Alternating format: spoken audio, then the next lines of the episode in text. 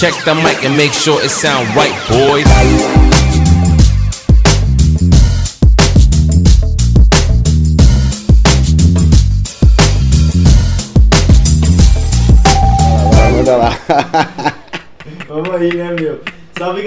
bem-vindos ao Pod Modificast. Aqui é o podcast da modificação. E hoje a nossa querida convidada é a Tiendio, meu. Muito bem-vinda aqui no nosso podcast, meu. Valeu demais pelo convite. Felicidade de ter você aqui, hein? Toda minha.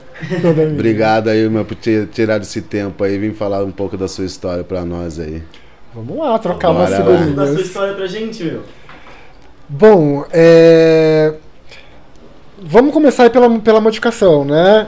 É, Acho que primeiro, né, eu- eu venho de uma família conservadora, de quebrada, é, fundamentalista religiosa, então o corpo não era muito um lugar de conversa em casa, que né? Osasco. O corpo Ah, não era que muito legal. conversa em O casa. corpo é, o corpo é esse lugar de, de esconder, né? Sim, sim. E aí, tatuagem, na, na época, eh, piercing nem tinha, né? Anos 80, 90, assim, era muito fraco ainda. E então não tinha espaço pra esse papo. Mas aí, aquela... eu tinha já um interesse por corpos que fossem. que trouxessem outras possibilidades, assim, né? Então eu gostava muito de ficção científica, eh, as populações indígenas também, com as perfurações já me interessavam e tal. E. Só que a coisa só se realizou quando eu fui numa feira, que era o Mercado Mundo Mix. Lá na Paulista, né, meu? Onde Então, que é a eu- Praça eu- hoje? É, eu fui na Barra Funda ali Ah, já. É, disso? é. Era um galpão lá, depois onde foi a convenção do LED. Eu conheci, então, eu conheci o mundo, eu falei pra ele também, É, que eu tive o foi. contato com a modificação, assim, que eu vi pessoas é, com implante. Foi no Mundo Mix lá no Casarão da Paulista, velho. É. Total. E aí foi lá, e aí eu entrei e eu falei, caraca, tô em casa. Nossa. Assim, que tudo Né, aquilo que eu né, né, imaginava. Mundo Mix, né, mano. Você entrava lá, você falava, meu, o que que é isso, cara? É sério, é uma coisa impressionante, mano. Não sei como hoje não existe mais, né, cara? É, era muito louco, assim, porque Era Era um evento, muita gente não, era um evento, diferente era um evento lindo, cara. É um evento que quem gostava da modificação e tava lá falando, meu, não quero mais sair daqui não. era, era tipo um grande laboratório, assim, É. Final de semana de evento. final de semana. É. Final de semana. Uma vez no ano, era? Não, é- aí começou a acontecer mais vezes, aí a parada foi crescendo, né? Aham.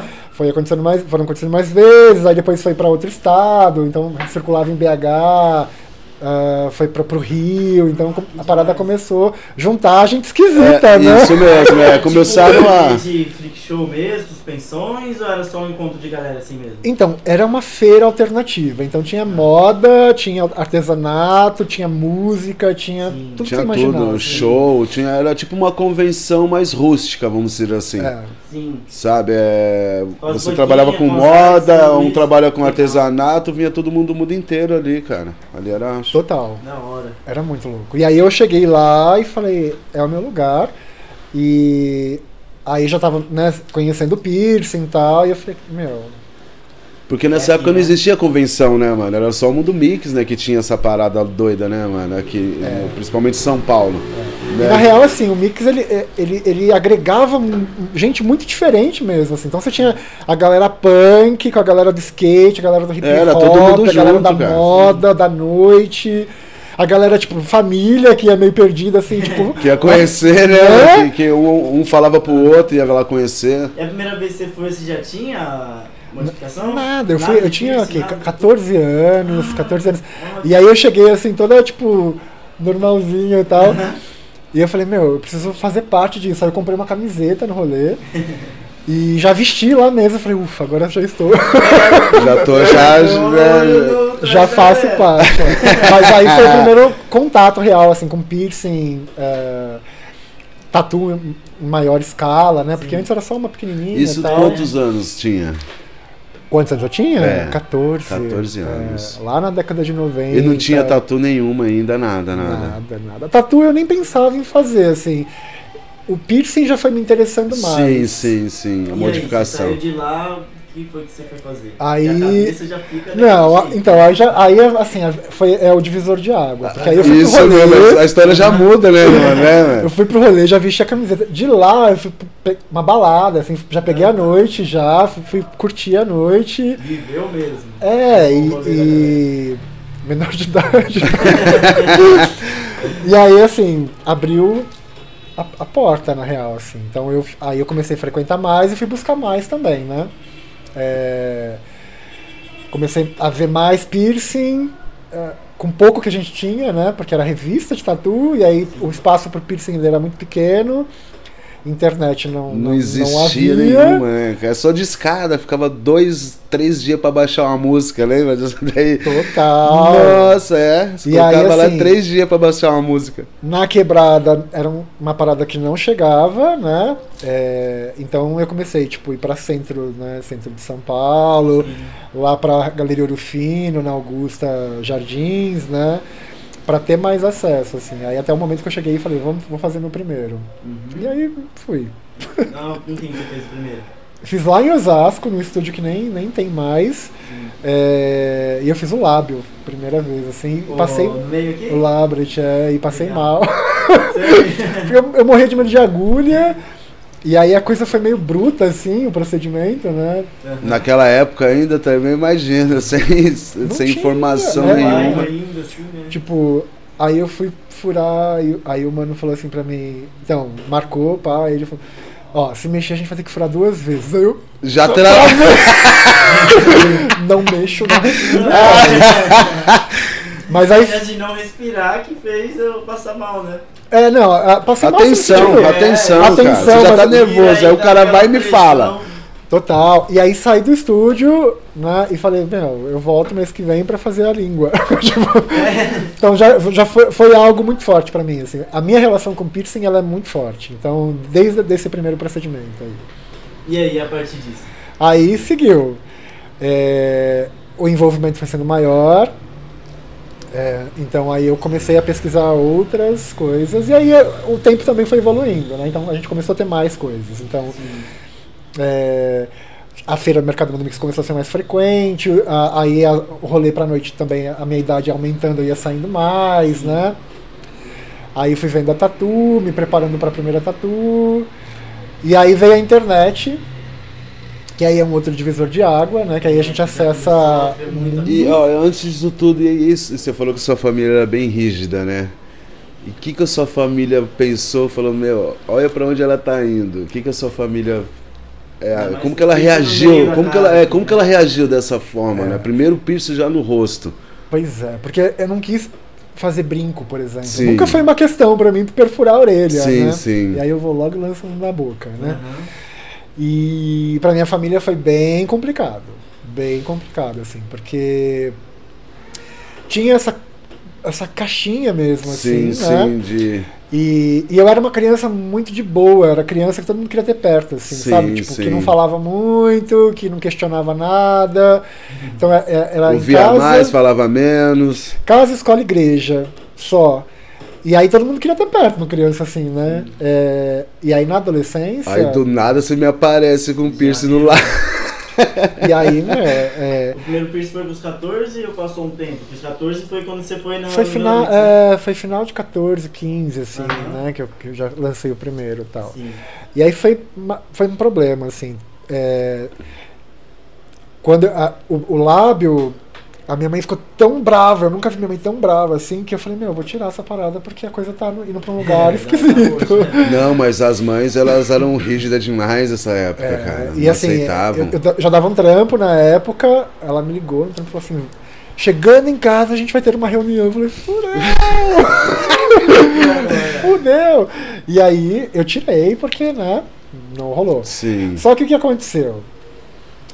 Como eu falei, a perfuração pra mim era algo muito forte. E aí eu comecei a me perfurar em casa da- das formas mais erradas que vocês possam imaginar, Uhum. né?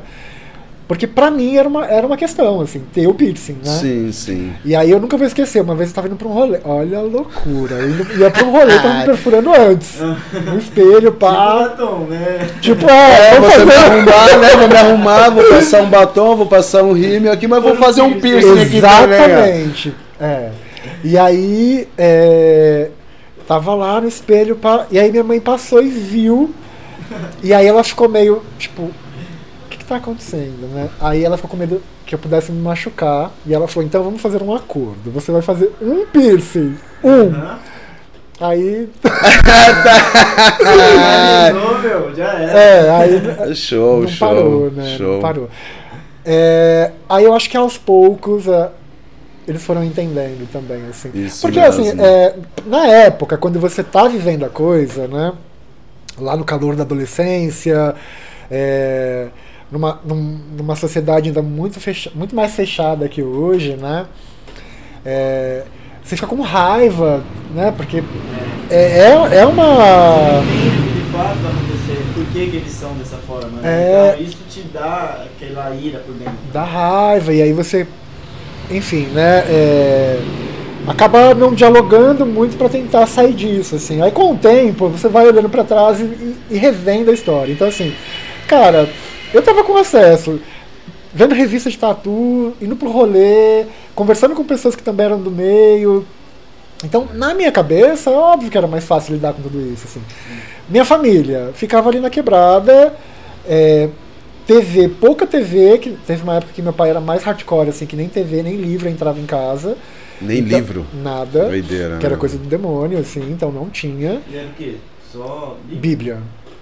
É, e aí, é, aos poucos isso foi quebrando. Então, assim, minha família era isso, cara. Era quebrada, acesso a, a quase nada de informação extra à igreja e a igreja. Que já vem de outras educação, né, cara? Porque antigamente eles eram bem mais rígidos também, né, cara? É. Então, ainda bem que isso foi quebrando, né, um pouco, né, mano? Total. E aí eu olhava ali pra quebrada ali, né, onde a gente morava, não tinha. Então olhava pra, pra juventude da época, tipo, ninguém com piercing, ninguém falando dessas coisas, Isso mesmo. né? E aí ficava tipo, mas por que que você tem que ser assim, né? E E o mundo lá fora, né, que você já tava vendo em revista, né, mano? Então, Voando, né, cara? Exatamente, estudando, né? E, e- e circulando. Então, assim, pra mim era, era mais tranquilo o processo, porque eu tava vivendo isso e acessando outras coisas, né? Você acha que você ter vivido esse meio da igreja, sim, tá restrito de todo esse mundo, foi o que te deu mais curiosidade de viver isso? Não, então, é doida, né? Porque eu ia na igreja, eu tocava violino, pá. Olha a loucura. é. Então, assim, mas eu sempre questionava esse sistema que, que movia as pessoas ali, Sim. né? Então eu lembro que desde criancinha, assim, eu começava a fazer as perguntas, né? E tinha essa o muita coisa- porquê, né, mano? o porquê e essa lógica da punição, assim, né? E a minha mãe sempre falava, né, que, que, eu, que eu dizia assim, mas qual é essa ideia de Deus? Parece que ele fica sentado numa cadeira dando chicotada nas pessoas porque fazem, não fazem o que ele, ele quer, né? Né? Isso assim. mesmo. Então parece que é só essa ideia da punição, da punição, da punição, e eu, talvez a- tenha algo além disso, né? Então já ia levando esse rolê. E aí com 12 anos, 12 para 13, eu já comecei a me afastar, assim, né? Então a, a- acho que o sistema ali que a gente habitava da igreja não fazia sentido para mim já. Desde muito cedo. E as primeiras, e a primeira tatu foi como? Você começou no piercing e a primeira tatuagem? Como que você. É, aí a tatu eu esperei até os 18. Olha que Ah. bonitinho, né? Ah, mas já tava. A cara. Aí alargador você já tinha também? Já comecei a então, alargar. a modificação veio antes da tatuagem mesmo. É, Qual foi a primeira modificação? Não, não, a- a- o piercing, né? Que aí eu comecei a perfurar mais Isso. partes do Que a corpo. modificação já é o, o nostril, a boca. É, comecei a, e é, alargar o lóbulo e tal. E na época, assim, tipo, a meta era chegar nos 12 milímetros. Lá. Nossa, Tá. 12 Tá milímetros! tá com uns Ah, 30. depois é 16, Agora tem depois é 46. 20. Esse é seis. Passou um pouquinho, só um pouquinho que passou. Eu assim, também, é, eu, eu já tô querendo alargar demais um pouco o meu. Eu, eu não, sou- não queria sair dos 8mm, 4, que eu falei, ah, tá show, mas daí você não sei o que vai acontecendo com a gente, né, mano? Total. É, a gente vai olhando, vai se acostumando. né? É, mano. Aí eu fui pro lóbulo, eh, comecei a largar o umbigo na época, que nem, nem se falava, assim, e experimentar muita coisa, assim, né? Eh, eu tenho um amigo que agora... tinha um gringo, né, mano, que tinha, né, uma dilatação no umbigo. Como é que é? O Zafira? É, não sei. Lucas, Lucas, é. ele tinha, né? E eu achava, mano, eu falava, brother. Maravilhoso, maravilhoso. Era, e foi os primeiros que eu vi, né, mano, com dilatação no umbigo. Que eu era uma peça, acho que de oito que ele tinha, sei É, lá. Uma baita peça linda e Falei, tal. meu, o bagulho chega até a arrepiar. que Eu falei, malandro, mano, o cara teve a moral, mano. É. Porque na época não tinha, né? Você via em revista e eu vi ele na revista. Aquelas peças lindas que ele tinha no braço, que eu falava, malandro. O Lucas Spira, quando eu, vi- eu encontrei com ele a primeira vez, assim, foi também é um outro divisor de Você água. teve o prazer assim. de conhecê-lo, Tava, cara. tram- tava trampando na convenção. Caralho, velho. E aí, assim, lá de boaça, todo mundo tatuado, beleza, a gente já, né, alguns piercings, aí chega aquela. Na minha cabeça, assim, era como se fosse uma divindade chegando, porque o bicho Pô, tava em mano. plataforma, então, mega alto, aí de saia, sem camisa, e as paradas que a gente nunca tinha visto, assim, tipo, implante transdermal, subdermal, alargador com uma peça maravilhosa no umbigo, nos mamilos. Falei, mano, de onde Foi saiu essa figura? É. Foi na convenção do LEDs, Aham. que era a única internacional na época, lá na Barra Funda. Aí veio ele e veio uma outra mina da França, que também tinha uns implantes transdermais e tal. E, meu, na época, começo do ano 2000, assim, era tipo. Né, de onde veio essa galera, né? E aí? E aí então, aí eu fui pro piercing, fui explorando o piercing. Eu tenho um amigo que hoje é tatuador, né? Mas na época a gente pirava no piercing, assim. E, e aí ele me perfurava, então a gente experimentava uns surfaces, assim. Gente, Algumas mas assim, técnicas diferentes. tudo bem no lugar de experimento, né? Mas acho que é assim, E né? aí a Que a coisa foi. É, porque vai aprendendo assim, né? Deu certo, deu errado, por que, que deu errado, porque fez isso, porque fez aquilo, e vai indo. E vai jogando. Aí com 18 eu fui fazer a primeira tatu, aí lancei um planetário no braço e tal. E. E aí meus pais, ah, ok, já entendi, não vai parar aí, né? Eu falei, claro que vai, é uma só. relaxa. Fiz o braço, tá de boa. Meses depois tatuei a perna. Aí foi indo. Isso foi passando. Aí foi indo, foi seguindo. Não parei também. Aí é, já, tava, já tava nesse rolê da pesquisa, né? Aí vi a escarificação, aí fui buscar fazer escarificação. Já lancei logo um branding nas costas com, com o André Meyer. Depois fui fazendo a escarificação com Você bisturi. fez algum piercing com neve também? Fiz só o branding. É só o Só o brand. brand. só o brand, só mais nada, só. Na real, é, o branding. Eu cheguei pra fazer a escarificação com ele, mas ele falou, não, faço. Aham. Você tem os dois nas costas. né? Tem os dois. Tem o, o branding com queimadura e a com bisturi. Aham. Bisturi foi com remoção também? Com remoção, é. Aí depois, o que, que eu fui fazer? Aí foi pro implante, né? Pros implantes de Teflon na época. Os silicone che- PTFE. PTFE. Eu tenho aqui ainda também um isso? de Você Aí, tem? ó, Isso aqui já tem uns 19 anos já. Ah, demais, demais. Foi o SIC que fez, lembra do O SIC? Ele que fez. Ah, que é vizinho de quebrada lá, o é SIC. Carapicuíba. O SIC que fez.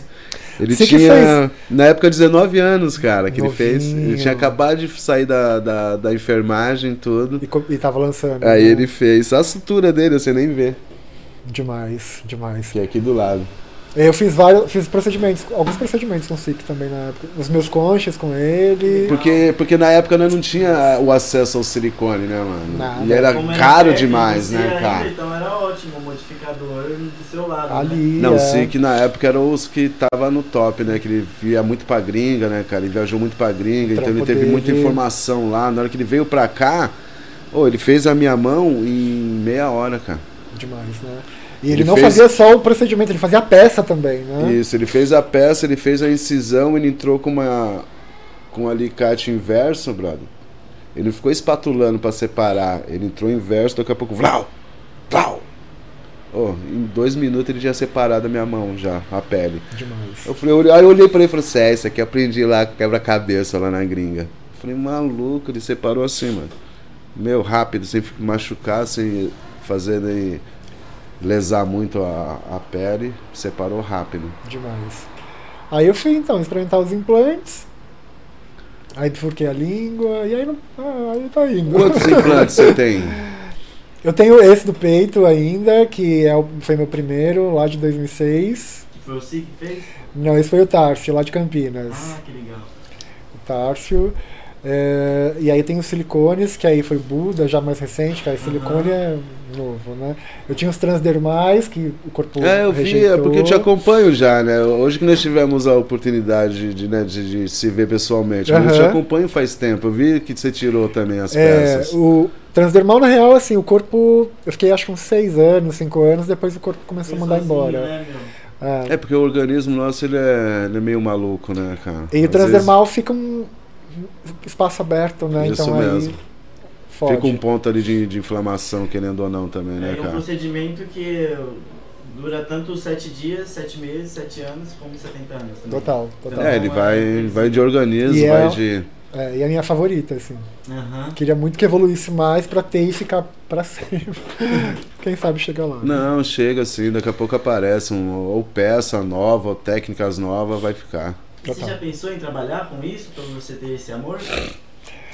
Então, eu assim, eu acho que eu já pensei, mas muito vagamente, sabe? Sim. Tipo, ah, acho que eu vou tatuar.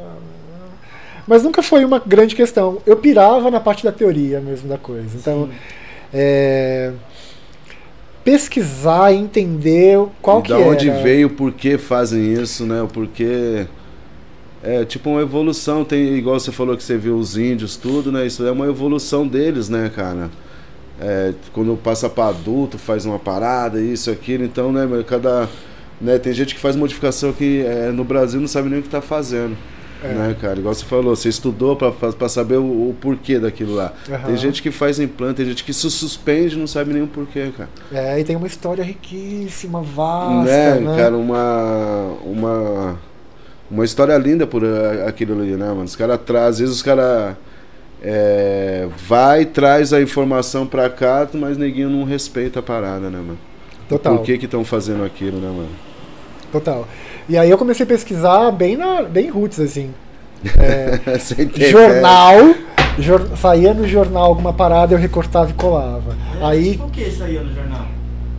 ah, da noite de São Paulo, por exemplo, Ah, saía alguma informação.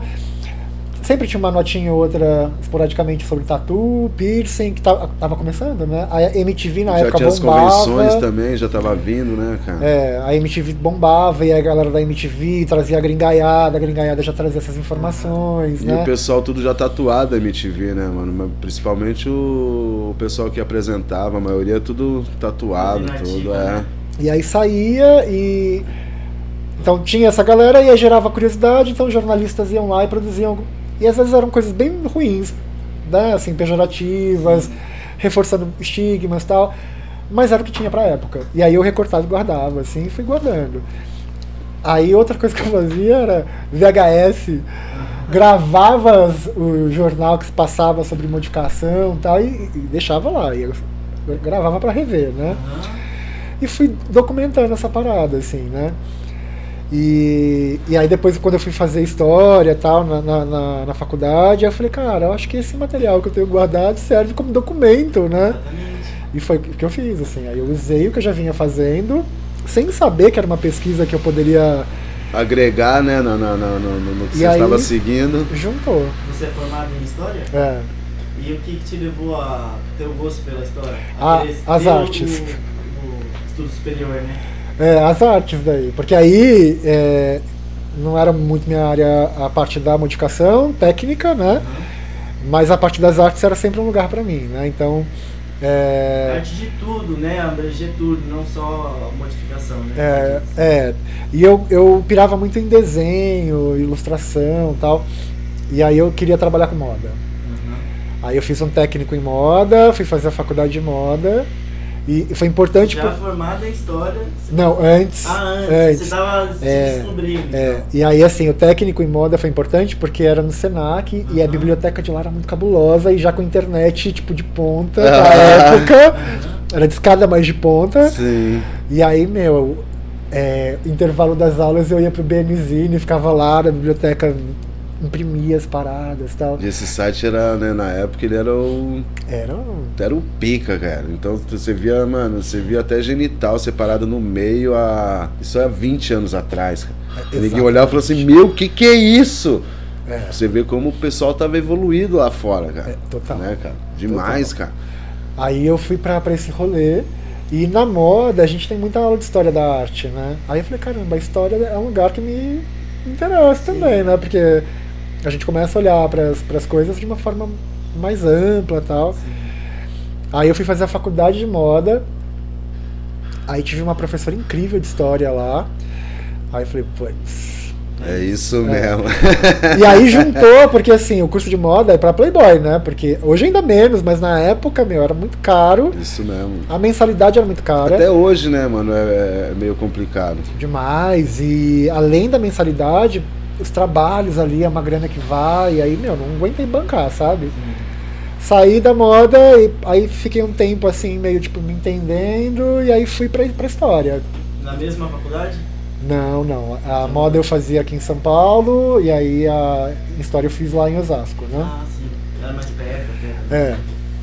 E aí, assim, quando eu cheguei na história, a ideia era me formar em história para trabalhar com história da arte. Aham. Nunca.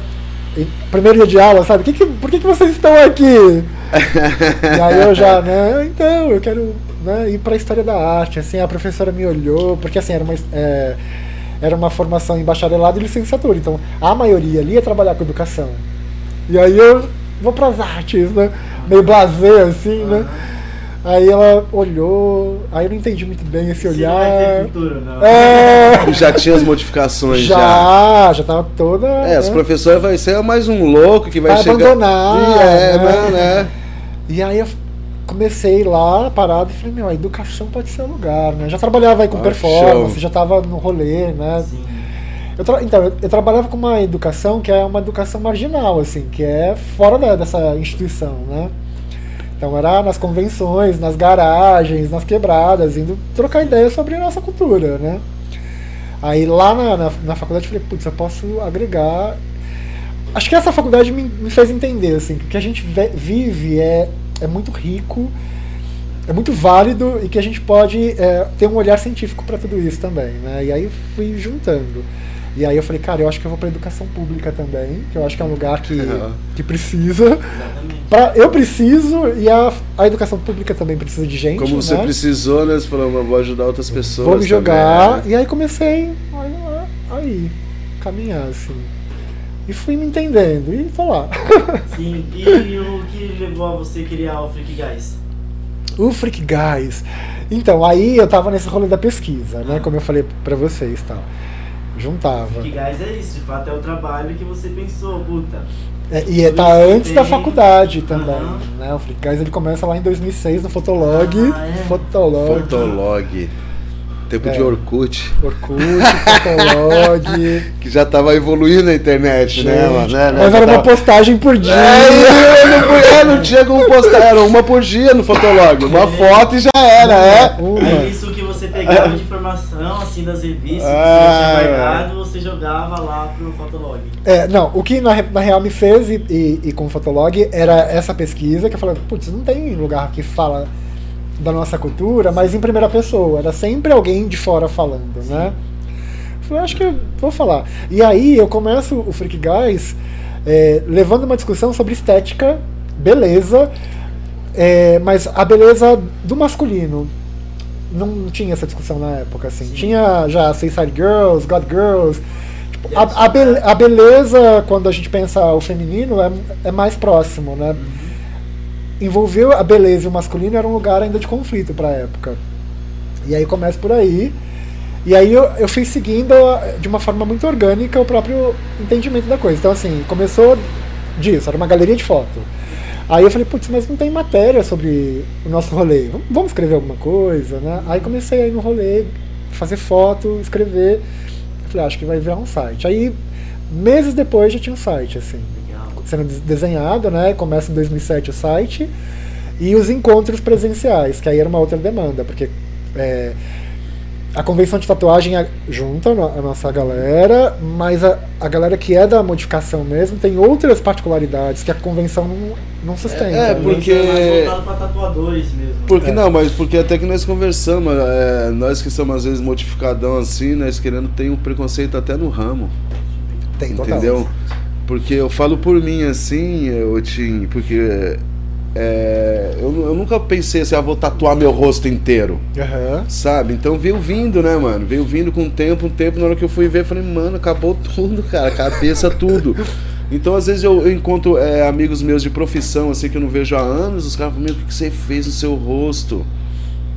Só que o cara tá com o pescoço todo lacrado, sabe? Os braços, a mão. Aí você fala, pô, mas, né, mano, eu não entendi essa, cara. Então nós temos ainda um preconceito ainda no nosso ramo mesmo. Total. Né, cara? Você chega lá, o cara fala, pô, mano, e, mano, isso aqui que você tem na mão? Aí você fala, brother. Total. É Assim, e é muito importante a gente falar disso, porque pra quem tá fora da comunidade, acha que a gente é uma coisa só. Isso. Né? E pra gente que tá, a gente quase não fala disso. Isso e aí, mesmo. por exemplo, vai desde esses comentários que a gente ouve, mas também, por exemplo, é, a galera que tem muita modificação não consegue trampo em estúdio. É, isso mesmo. Né? Isso Você vai, mesmo. vai procurar trampo e assim, deveria ser supostamente um lugar que acolhe Eu- a nossa gente mesmo. e repele. Porque eu já vi o cara falou assim, não, você tem. Você tem. Você tá muito monstrão. É, Você vai espantar meus clientes. é. Eu falo, mas como assim, cara, né, mano? A gente reforça, né? Eu falei, mas como assim, né, mano? Pô.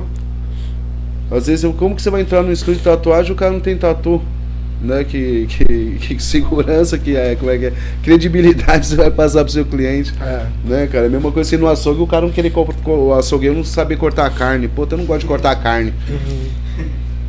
É. Porra, brother, né? Eu só gosto de moer, mas, é, servir a carne moída, mas mas não gosto de cortar a carne. Porra, brother. Né? Você entra no estúdio, o cara fala, mano, o cara te olha meio assim. Eu já tive vários constrangimentos, assim. Né? Já parei de falar até com um tatuador por causa disso. Eu falei, brother, não tenho culpa, né, mano? Que você na, né, mano, na- mesa de domingo lá com a família tem que estar bonitinho, né, cara? Eu, minha família me aceita assim, cara. Então, tranquilo. Né? Porque vários é frustrado, porque eu já ouvi falar, nossa, eu sou louco pra tatuar o rosto. E por que não tatua, cara? ah, porque minha mulher. Ai, porque minha. Não, não, cara, vai lá, cara, né, mano? Se essa pessoa te ama, ela vai te aceitar do jeito que você tá, porque você tá feliz assim, mano. Então vai lá, mano. Justamente. Faça isso, cara. Essa é a minha opinião, né? Não, eu concordo demais. assim. Né, cara? Porque eu fui, falei, mano, eu falei pra, pra ela, né, mano? É, eu fui tatuar, mas não falei, eu vou tatuar o rosto inteiro hoje. Não, mano, foi vindo, mano. Na hora que eu fui ver, na hora que eu me dei conta, eu falei, malandro do céu, acabou, velho. Tá ligado, mano? E tá feliz. Pra danar, cara, é sério, ô, mano, sério, me ama assim, cara. Me olha no espelho e fala, cara, você é lindo, velho. Então muita gente se assusta, né, mano? Nós estamos felizes assim, cara. Demais, demais, demais. Ai, Qual foi a sua mano. primeira tatuagem do rosto? Olha, o rosto demorei. É? Demorei pra chegar no rosto. Demorei. Eu fui fazer agora. Agora, deve ser uns 4 anos, 5 Ó. anos. Que aí eu lancei já aqui tudo. É, 4, 5 A anos, mas se cabeça. você olha, já tem uma chapadona aqui, já tem aqui, já tem. Já lancei a testa. Fui lá no André Cruz. Beijo pro André. E aí ele. Meu, e o André é assim, né? A, ma- a maioria das minhas tatuas é ele que, ele que tem feito e tal. Aí eu vou com uma ideia super humildezinha, assim, tipo, pô, eu queria fazer esse trampo aqui e tal, o que, que você acha? Ah, peraí. Aí ele vai lá. Vem dar a cabeça aqui. Aí ele começa e risca, risca, risca, risca. Olha lá. Aí eu vou olhar. Caramba! então assim, é assim. Aí essa é a minha primeira tatu na cabeça, no rosto já. E aí eu fiz essa agora. É- essa é super recente, tem ah, 15 dias, 20 dias. E o rosto eu acho chato tatuar, mano. É. Assim, nós tatua porque gosta, né, mano? Mas é meio chato quando bate a agulha. é essa eu chato. tava com muita vontade, então assim, eu, Foi de boa, tranquilo. foi, foi. Assim, Aham. a, a única parte que eu reclamei um pouquinho foi na sobrancelha, porque ele não quis raspar, e aí foi. Ah, sério? É, Caramba. é, aí eu dei uma sentida. Não, mas, Mas a- a- aqui, assim, a testa tava com muita vontade, assim, era, era muito simbólico pra mim estar passando por isso. e eu Sim, falei, sim, sim. vamos que vamos. Tem algum símbolo essa festa? Algum significado? assim? Então, aqui na realidade vai, vai ter uma continuidade, né? A ideia é como se eu tivesse uma auréola de anjo e que ela marcou o meu corpo, assim. Ela não tá exposta, ela tá em mim, assim, né? Então por isso tem, vai, vai fechar. É, tô- e, tem uma linha E essa, esses, né? Esse borrão que vai sair de mim, assim, né? Sim. E e, na real, assim, a gente já ia descer. Só que eu tô lançando um laser, né, pra tirar a barba, pá, e aí assim, é, se tem tatu não dá pra passar laser, então tô esperando Sim, terminar vai, o vai laser. tirar a tatuagem, né? É. Tá aí quando acabar o laser, aí eu continuo também pra, pra baixo. Então, então antes da tatuagem você já tinha os videos, você já tinha do Big Labbit, né? Eu Não, esses pêndulos aí eu achei. assim, Esses pêndulos eu achei lindo, mano. Não é, gente? Lindo, lindo, lindo. Dark Lícia, lá Ela, do é- Rio. ela tá falando, eu tô olhando eles aqui e falei assim, meu, que Não, coisa mais eu- linda, eu cara. Vi, aí eu escrevi pra ela, falei, amiga. Chegou essa semana, inclusive. Lindos, lindos. Maravilhosa. Então, como é que foi essa impressão dos Big Nostra? Porque é bem no meio da cara mesmo, né, meu? Então é uma impressão bem grande. E eu cheguei a assistir o, a tua entrevista lá no Altas Horas. É. O André levou você. Aham. Você é mó tímido, né? Novinho, novinho! Mano, Mas você já tinha o Big Nostra nessa, nessa época. Já. E isso foi quando? Já tem muito tem um tempo. tempo, é. Eu fiz. Então você Logo. foi um dos primeiros que acabou que usando isso. é, e assim, foi bem gradativo também, é, como o La Plata falou, Como que assim. foi essa evolução? Assim? É, eu, eu, eu fiz o Pulga, o Nostrio Pulga, Aham. Um Aí- pulga. Pulga. É, Aí, Não, um pulga. aí eu Aí, falei, ó, ah, gente, né? Por favor, né? Aí eu falei, vamos aumentar essa parada. E aí eu comecei. Então eu fui pra, do Pulga pra 2mm, depois Ó, do 3. pulga já pra 2 milímetros já. É. E aí assim, a Você galera. foi alargando ou você foi retirando? É, 2 Fazendo milímetros aqui, ó, já é uma... um- Eu não fiz o punch, fiz o pino. No, no concha eu fiz punch, agora no Nostril foi com pino. Já Ah. do pulga você já foi pro 4 no pino. Fui pra 2, depois É, do 2 três, no é. pino já. Nossa, terrível. Tenso. Mas assim, a pior fase foi a última, de quando eu passei pra, de 8 pra 10. Foi no pino também. Foi pino e assim, meu. a minha cabeça depois. por que não fez no, no, não quis fazer no push? Porque eu comecei já no, no Ah, pino e aí falei, eu quero E aquela seguir. época também, né, era, É. era, era difícil pessoas trabalharem né, com o push. É, né? Era, Foi depois- você mesmo que fez? Não, não, não. Foi, é, era difícil mesmo. Eu que- comecei com uma body piercer, depois eu fui fazendo com os amigos piercers sim. também. né? É, ca- cada pessoa teve uma O, parte. o umbigo eu que fui alargando. É? É, Sim. é, o umbigo foi eu. Depois também fui pra, pra profissional. E mas foi no comecei. pino também. Foi indo. Pino, Primeiro a peça de 1.6 e depois foi no pino. pino. O SIC também tinha, né? Tinha, é O verdade. SIC também tinha. Pode É. crer, o SIC tinha também. Se eu não me engano, ele fez um scalp na época. Já, É. já lançou um brabo logo de Não, cara. não, é, ele, tirou, ele saiu da enfermagem e saiu malandro do céu, Saiu velho. ninja. Mano, muita informação aquele menino, cara. Você é É. louco. Foda. E o SIC, né, mano, muito inteligente, cara, né, mano? O que ele fazia, você é louco, cara.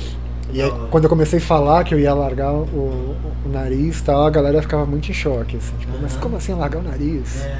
Aí que você não vai conseguir É, trampo Porque aquela mesmo. época, né, não, não- não- era raridade, né, É. mano? Você vê assim, já tava né, na cara? faculdade? Tava nesse rolê da moda ainda, mas eu já trampava. Trampava Tava aqui no centro até. Tava indo pra faculdade da moda. E já tava com o Big Labrit também ou não? Menor, mas já Menor, tinha. já tinha. é. Já tinha largado é, a lábio, nariz, umbigo, orelha. já tinha uns O mamilo também. Tinha mamilo largado. Você tirou. Tenho ainda. Ah. Um, um, tenho em um agora. Quantas, dois. qu- quantos milímetros no mamilo? Seis. Seis milímetros. Legal. É. Peça boa já, hein, Então, mano. Uma pancada já é um calibre bom. Seis É. milímetros é um calibre bom. Nessa época você trabalhava aqui no centro? Então? Trabalhava, Por é. Trabalhava com telemarketing. Ah, Telemarketing. então. De boa, né? Você pode fazer o que quiser com o trabalho da telemarketing. É, de boa nem Pode. tanto naquela É época, boa viu, mamute, é. É, mas. Hoje sim, mas naquela época não, Não. brother. Eu Ah. queria ver ela chegar desse jeito aqui, uma supervisora ia falar: É. Oh meu Deus. É porque assim, é muito. Naquela época isso era quando? 2002, 2003. É, mano, é, já era um pouco rígido ainda, cara. Não É. era aberto igual é é hoje. O né? Piercing, se a Mas gente for pensar, o você Piercing tava tinha 10 trabalhando, anos só. né? É. Chegou Então, trabalhando lá e você foi demitida por conta disso? não, não. Mas assim, qual que era o rolê? Quando a gente chega assim nos lugares, as pessoas Aham. nem ouvem a gente. Aham. Elas nem dão a chance da Por gente que falar. será, né, Bruno? Eu não sei o que acontece, mano. É muito difícil. Já, tipo, barra e já assim. Não, você Acabou. pode entrar num restaurante, tá todo mundo conversando, mano. Eles viram você, eles param de conversar todo É. mundo, mano. É, bem Né? isso. Tum! Fala, oh meu Deus do céu, acho que eu vou voltar, eu vou sair e vou voltar de novo pra ver se. É, é bem isso. E aí, eu- nesse rolê que eu fui trampar aqui, do lado da Galeria do Rock, até é, me deixaram falar, era uma dinâmica. é, e aí pronto, né? Aí eu falei, ah, vamos contratar, né? Aí eu entrei pra atender e tal. Aí lá na empresa eu fui fazendo processo seletivo, aí de atendente eu fui pra supervisão. Que legal. Então eu cheguei lá num cargo de liderança tal. Depois a empresa terceirizou e aí eu pedi pra sair, né? É, Mas foi mais ou menos esse rolê, assim. Aí isso ajudava pelo menos a pagar a faculdade. É, Uma parte só. uma pa- Mas mesmo trampando, não rolou ban- bancar, né? É, Assim, difícil, é- né? é- era, era puxado. Era Aí puxado. depois, de história, quando você começou a cursar história. Então, aí eu saí do telemarketing, fui trampar em loja, fui trampar lá no Tatuapé daí, e ó, de Osasco pro Tatuapé, o rolê. Aham. Mas eu É, ia, mas você falou que sempre gostava daqui, né, mano? São Paulo foi uma. onde que sempre. circulei. Né, sempre te chamou a atenção, né? É. Aí eu comecei a trampar na loja, junto com isso eu já tava fazendo uns trampos de performance também e tal. Comecei lá em 2005. E aí na- da loja, aí o Freak Guys começou a crescer também, aí virou o site. Eu falei, putz, eu vou, né? Legal. Saí, tava trampando já nas convenções, indo cobrir e tal. Aí saí da loja, prestei vestibular, fui pra faculdade, aí me concentrei no Freak Guys, na faculdade e trampar de performance, assim, aí, é, viajando, pá. Qual tipo de performance? Cara, eu trabalho com uma com um campo mais da body art mesmo, assim, que falam que é a, a parte mais radical, né, que envolve muito flu- fluido, a exaustão, os limites mesmo do, do corpo e da mente, tal. Sim. Sim, legal. É. E suspensão já foi suspendido já? Quantas vezes? É. Era pra ser uma também. Gente do céu. Como foi isso? Lá em 2000, então, aí eu comecei, eu conheci a suspensão no final dos anos 90, começo do, de ano 2000, assim, e comecei a, a estudar a parada, né? Aí em 2005 eu falei, vou fazer. Aí, na época... Como foi, é, como foi o primeiro contato? Assim, onde você viu a primeira pessoa ele falou, mas o que, que é isso? Meu, passou uma, uma matéria no SBT muito ruim, assim, bem pejorativa, com o médico falando, "Ah, porque as pessoas são doentes e vão morrer, não sei o que lá. Que é isso, né? É, tinha esse, essa narrativa. Essa visão Mas- deles, né, mano? Mas pra gente, né, que não tinha nada, era o que tinha, né? Então você filtrava ali o que era possível agregar pra você alguma coisa. E aí eu vi, mas assim, não foi mal, algo imediato. Claro que desperta curiosidade, porque porra, a galera tá com gancho ali, tá de boa, como assim, né? Tirando uma Mas onda, eu né, falei, mano? não é muito pra mim, não. Mas aí, por conta do BMZine, a gente começa a ver mais e fui estudar. Aí em 2005 eu falei, putz, é, eu quero fazer essa parada aí. Eu já tinha feito tatu, piercing, alargado, queimado, cur- cur- é, cortado, costurado. Já tinha feito vários Sim, procedimentos. Eu falei, quero experimentar algo mais, assim, né? É, Aí eu comecei a conversar com o Felipe na época. O Felipe era do Neo Art, que era a, a pessoa em São Paulo que articulava muita suspensão. E tinha a Suscon e tal. Aqui? Não era o Spindle, era o. é, eu não sei pronunciar o sobrenome dele, é Bernard, acho. Ah, Desculpa se não é assim que pronuncia. É, e aí ele tinha lá o NeoArt, a Suscon, e eu comecei a conversar com ele. Eu fiquei conversando um tempão, porque não tinha informação é, séria sobre a parada. Aí eu falei, meu, vou fazer, vou fazer, vou fazer. A gente marcou, fiz uma, uma sessão privada e fui. Aí a ideia era assim, ver se eu ia conseguir fazer, né? Primeiro, porque tem isso também. Cada corpo é um corpo, né? Isso mesmo. Aí. é, E era pra ser um experimento só. Aham. Aí eu tô lá Você no meu. fez com ele? Fiz com ele Ele quatro, quatro, quatro ganchos de tubarão. Quatro, né? Já foi firme então. É. Aí fiz um suicide. E, e aí eu tava lá pirando, entendendo aquela parada no corpo e tal. E ele olhou assim Que era falou, tudo novo, né, ele mano? falou, você não vai parar aí, você vai fazer mais. Eu falei, imagina, acabou, vou descer e acabou. No outro dia ainda que fica meio dolorido, nossa, eu nunca mais quero isso. Mas Não. quando some, meu, Né? quero de novo. Aí isso foi março, acho, e sei lá, três meses depois eu tava fazendo de novo.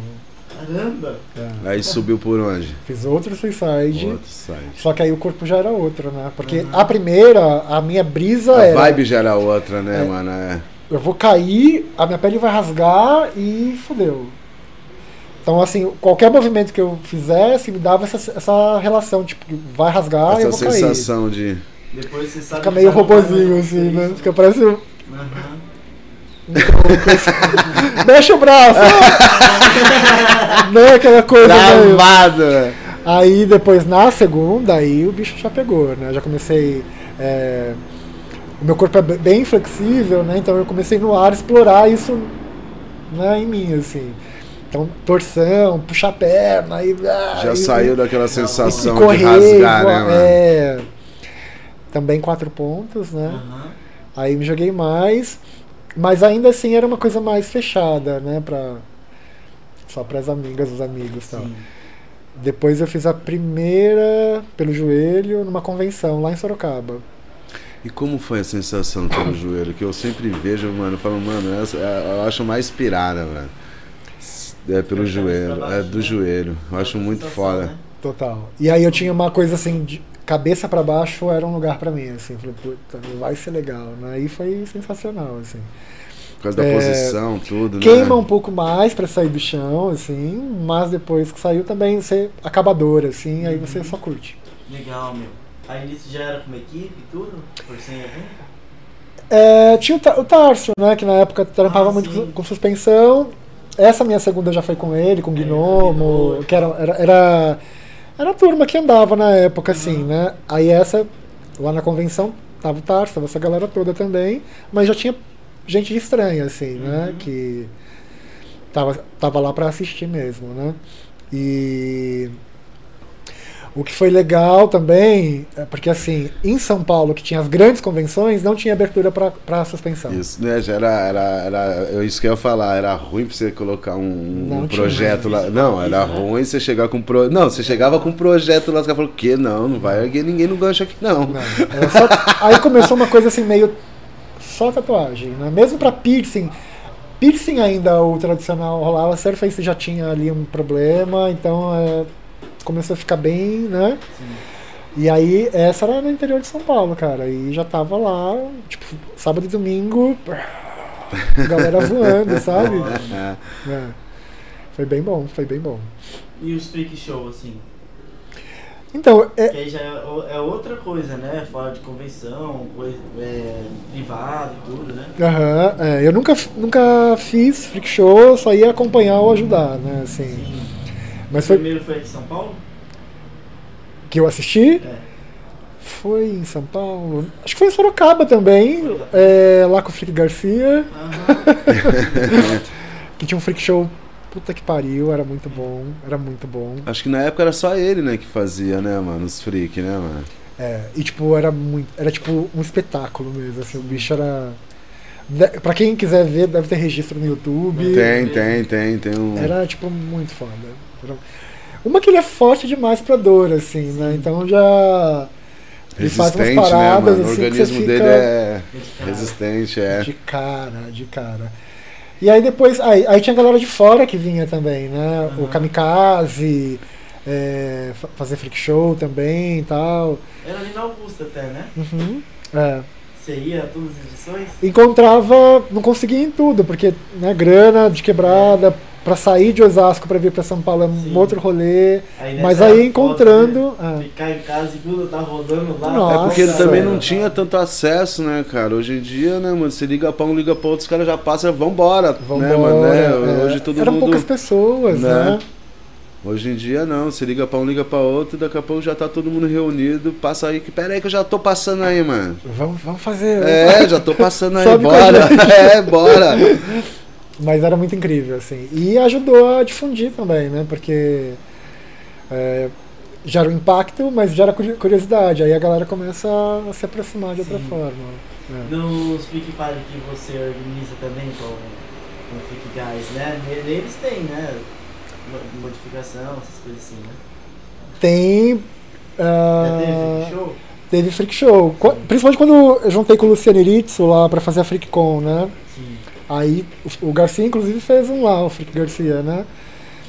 Fez um, nossa, foi muito, foi, foi muito bom. E, e aí tinha, então sempre tinha uma performance, tinha alguma, alguma questão envolvendo o corpo, assim. Como que foi essa Sempre ideia de fazer esse encontro assim? Então, a Freak Party é- foi bem orgânica, como eu falei. A galera conversava online, então era pelo Fotolog e pela comunidade do Orkut. E olha lá, né, mano? E falava, meu, a gente precisa se ver, a gente quer estar junto, e vamos beber, e vamos, vamos curtir. E aí ia pro rolê. Então, a primeira vez, a gente combinou e invadiu um rolê, assim. Aham. Não era uma festa do Free Guys, assim. A gente foi pra uma festa aleatória e... Chegou, Chegou. falou, ah, chegou todo mundo. E foi muito foda, assim, porque aí acabou o rolê, a gente saiu, foi comer, continuou bebendo, daí foi pra, pro apartamento de uma amiga que a galera freak toda, assim. Não acabava a festa, né? Ai, que saudade. E aí era isso. Aí a gente falou, meu, tá na hora da gente criar vergonha e fazer a nossa mesmo, né? Fechar uma baladinha e, e reunir mais gente. Aí como foi? Isso já foi depois da primeira? Foi logo depois da primeira. Aham. Aí é, foi né, rolando a festa, depois o, o Luciano fazia a Conscar, que- que era a convenção de escarificação. Sim. Ele foi numa festa do Freak Guys, a gente começou a conversar e falou, meu, vamos juntar aí os, os trabalhos, né? Vamos fazer a FreakCon, do Freak, da Freak Party e da Conscar. E aí a gente fez. E aí tinha essa pegada de ter uma parte festa, uma parte educacional e, e essa parte também artística, né? Então, por exemplo, de manhã tinha palestra, é, galera que escrevia sobre modificação ia lá conversar, é, tinha debate, no meio disso performance, à noite aí era fervo, Isso era onde? meu, ali em Pinheiros, onde era o Clube das Mulheres, Aham. que demoliram a parada, Ali perto né? do Lago da Batata, ali, aqueles lados ali ou não? Henrique Schalman ali, Hum, que hum. depois virou uma, uma parada de show de, de metal, assim. Enfim, era, um- era um galpão que acolhia tudo, né? Quer uma igreja? Vai ter uma igreja. Quer um, um clube das mulheres? Vai ter clube da... É, é, Cabia tudo ali, assim. E aí a gente fez a Fricom lá. E foi foda, porque a gente lançava o projeto, né? Levava bonitinho, assim, escrito. A galera não aceitava, não. Quando falava de suspensão, a galera não... não. É, não era E lá foi aceita. onde aceitou. Lá foi Até onde- hoje, né? Até hoje, às vezes tem convenção aí que você fala, mano, hein, vamos fazer um projeto aí. Os caras falam, não, não. Não, a galera tem bastante Não, receio. porque o pessoal assusta, o pessoal. Né, então é difícil, mano. É. E aí é doido, assim, porque aí, então, você percebe. De uma coisa pequena, que era ali um espaço virtual, teve encontro, que virou uma festa, depois virou uma, E uma olha o que é convenção, hoje, né, quer mano? dizer. E aí, depois da FreakCon, tiveram duas edições, depois foi pra- pra Virada Cultural de São Paulo, Sim. que aí virou o palco da arte corporal. Então, por três anos, teve um espaço, Você organizou tudo o isso? Luciano daí. Ah, E eu sim. fiquei lá de suporte com ele, né? Que teve um. Teve uma suspensão ali embaixo no, no, no Patriarca. É Patriarca ali, né? O Exatamente. Du fez, tava o Du. É, eu vi tudo, eu tava nesse Toda a eu galera tava, lá, eu tava nessa suspensão. Eu lembro que eu, falei- eu passei esse dia e falei, ó, mano, teve uma suspensão aqui embaixo na virada cultural, o Du que fez tudo. Não. Então, eu tava nessa suspensão, cara. Então, e aí, tipo, por três anos ficou. E aí, o que era legal, assim, primeiro, né? Isso há Era- quantos anos? 2009, 10 e 11.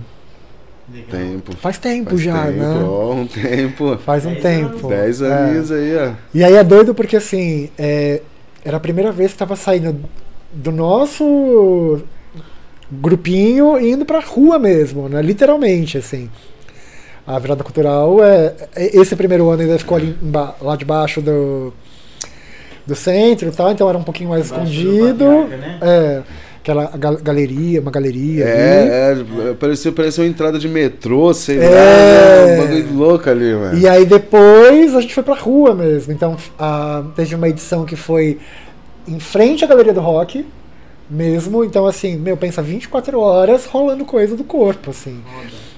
É, suspensão principalmente, mas assim, lip swing, é, é, play piercing, cavade, tudo. Incrível. Isso lá no, no Paysandu? É, ali na assim, frente ali. É, e aí o último ano foi atrás. Aham. Na 7 de abril 24 ali. de maio. 24, é. Tinha ali. até um. Tipo uns aquários, o pessoal tatuando, lembra? Isso. Eu- Isso aí eu lembro. Eu lembro também, isso aí, eu lembro que tinha, mano. Um, tipo, um, parecia um, uns estandes, né? De É. vidro, fechadão. E o pessoal tatuando ali E na aí era, era um madrugada, velho. revezamento também, pra ter 24 horas a tatuagem acontecendo ali. Então tinha ah, os Eu profissionais lembro, isso aí, eu lembro dessa parada, eu lembro. Muito foda, porque assim, era, era a prefeitura na época de São Paulo reconhecendo a nossa prática como uma cultura, de isso fato, mesmo, né? Isso mesmo. Tão difícil isso e a gente conseguiu. E eu já morava no centro essa época aí, tudo. E eu tomava um drink também, ah, virada cultural eu adorava. morava, não, morava no centro. Tá, vem cá. Ia pra casa dormir, não, ia pra casa dormir uma meia horinha, pra, agora eu vou assistir o show do. Pegava, falava, deixa eu ver, ah, vou lá ver o show do tal. E Vou dar um rolê no meu quintal, eu tô aqui. Aqui na, aqui na esquina sempre tem um palco na virada É, ô, mano, O é. último teve Black M aqui esquina. Aí depois Nossa, desencanou, gente, porque que história. a virada cultural depois, né, virou aquela bagunça toda. É, aí, até você perguntou o que aconteceu. Aí Sim, foi isso, Aí né? nunca mais eu saí pra rua. A gente começou a ter é, um declínio na cultura, investimento mesmo, e aí a coisa o foi se perdendo. perdeu o interesse de querer fazer isso? Não, porque ó, a a- o centro virou uma bagunça, né? é, literalmente, tá ligado? Não tinha mais aquela onda de família andando, não. O bagulho tava neguinho roubando, neguinho brigando, é, né? então acabou aquele. Aí começou a espantar o pessoal, né? É. Ninguém começou a vir mais E pra começou cá. né? a, a ficar menor também. Isso assim. mesmo. O investimento que antes era grande para trazer muita coisa, Eles começaram a- Porque no começo até vinha banda internacional. Não, eles investiam, né? No, no primeiro os caras investiram pra danar, cara. Segundo ano, nossa, mas depois eles foram. Não, e vinha, vinha gente do Brasil inteiro pra cá pra Depois eles começaram né? a, a Aí podar o dinheiro, secou. aí onde foi zoando Acabou. tudo, cara. Acabou. Uma pena, né? Sim, Uma mas pena. isso continuou nos outros eventos de- da gente mesmo, né, meu? É, aí a gente não para, não É. dá pra parar. A gente vai. Por que né? parou a- o Free Party? Na real, não parou, assim, é, totalmente, né? foi quando? Eu acho que a última vez que a gente fez foi, foi até em Brasília. Aham. Olha que loucura, né? Porque a gente tava aqui, aí foi pra Brasília, foi pra BH, pra Curitiba. Não, Curitiba foi um outro rolê, mas a gente chegou lá também. E aí a última foi em Brasília, é, com a comemoração, inclusive, da, de 10 anos de tatu da Tessia e tal, que é uma mina porreta de lá da tatuagem e tal. E aí a festa foi lá e foi incrível também. E em São Paulo, é, porque por conta de demanda de trampo, você tem que ter uma, uma disponibilidade de tempo para ir correr atrás de boate, Sim. é, organizar a programação, Apoio, apoio, né? E aí acabou. Mas assim, não, não acabou, pode ser que em algum momento a gente Sim, agora tenha. tudo voltar, né? E na real teve Agora que voltar é uma ótima ideia. É, eu acho que É, vim, né, vim meu? com força total, fazer um projeto lindão e Tá vim todo aí rebentando. É. E as pessoas com saudade. Não, porque né? faz dois anos aí, cara. né? Vai pra dois Nossa, anos aí sem anos. um. Eu, eu, pelo menos tô. Meu, tô na tremedeira, cara. Um, eu gosto de viajar, convenção, cara. Então faz dois anos que nós não sai de São Paulo, bro. Nossa, minha agenda do ano passado fez. Então, é, então, aí eu, eu- Não, eu viajei no final do ano passado. Conseguiu. É, eu fui pra Fortaleza. várias Ah, convenções tá. marcadas aí pra nós aí. Tá aí, mano. Parou tudo, nosso bagulho deixou nós meio É, total. sem chão, cara. Total. Porque é o que nós amamos fazer, né, cara? É. E a última Freak Party que foi em São Paulo foi em 2017. Caramba. É, 2017. E a gente filmou. E aí esse Foi material a tá segunda temporada a da se- série. é a abertura da temporada. Sim, me fala sobre a série. É. Então, a série, qual é que é? É, é pensar em difundir a nossa história, Uhum. né? E difundir e registrar ao mesmo tempo. Então eu escrevi o livro que tá lá, né? Mas a, a gente sabe que pouca gente lê. cultural no Brasil, né? É. E aí, assim, a gente sabe que pouca gente lê, que, né? É um, é um outro rolê para livro. E aí, como que a gente consegue acessar mais gente com outros materiais? Aí veio a ideia da série. Né? É, aí, a prim- antes da, da Soundtrain, teve uma antes, que é a Singulares, Aham. que tem sete episódios, acho, seis, bem pequenininho. é, que era um TCC de uma galera do, do audiovisual lá da Embi Morumbi, que queria, que queria transformar o Freak Guys em, algo vi- visual, assim, audiovisual. Meu. A gente falou, vamos fazer algo Ah. documental, né? Então tá lá. No meio desse processo, aí eu te falei do César lá de BH, Cezão, que tinha filmado uma performance minha, a gente começou a trocar ideia e tal, e falou, meu, vamos fazer uma parada também.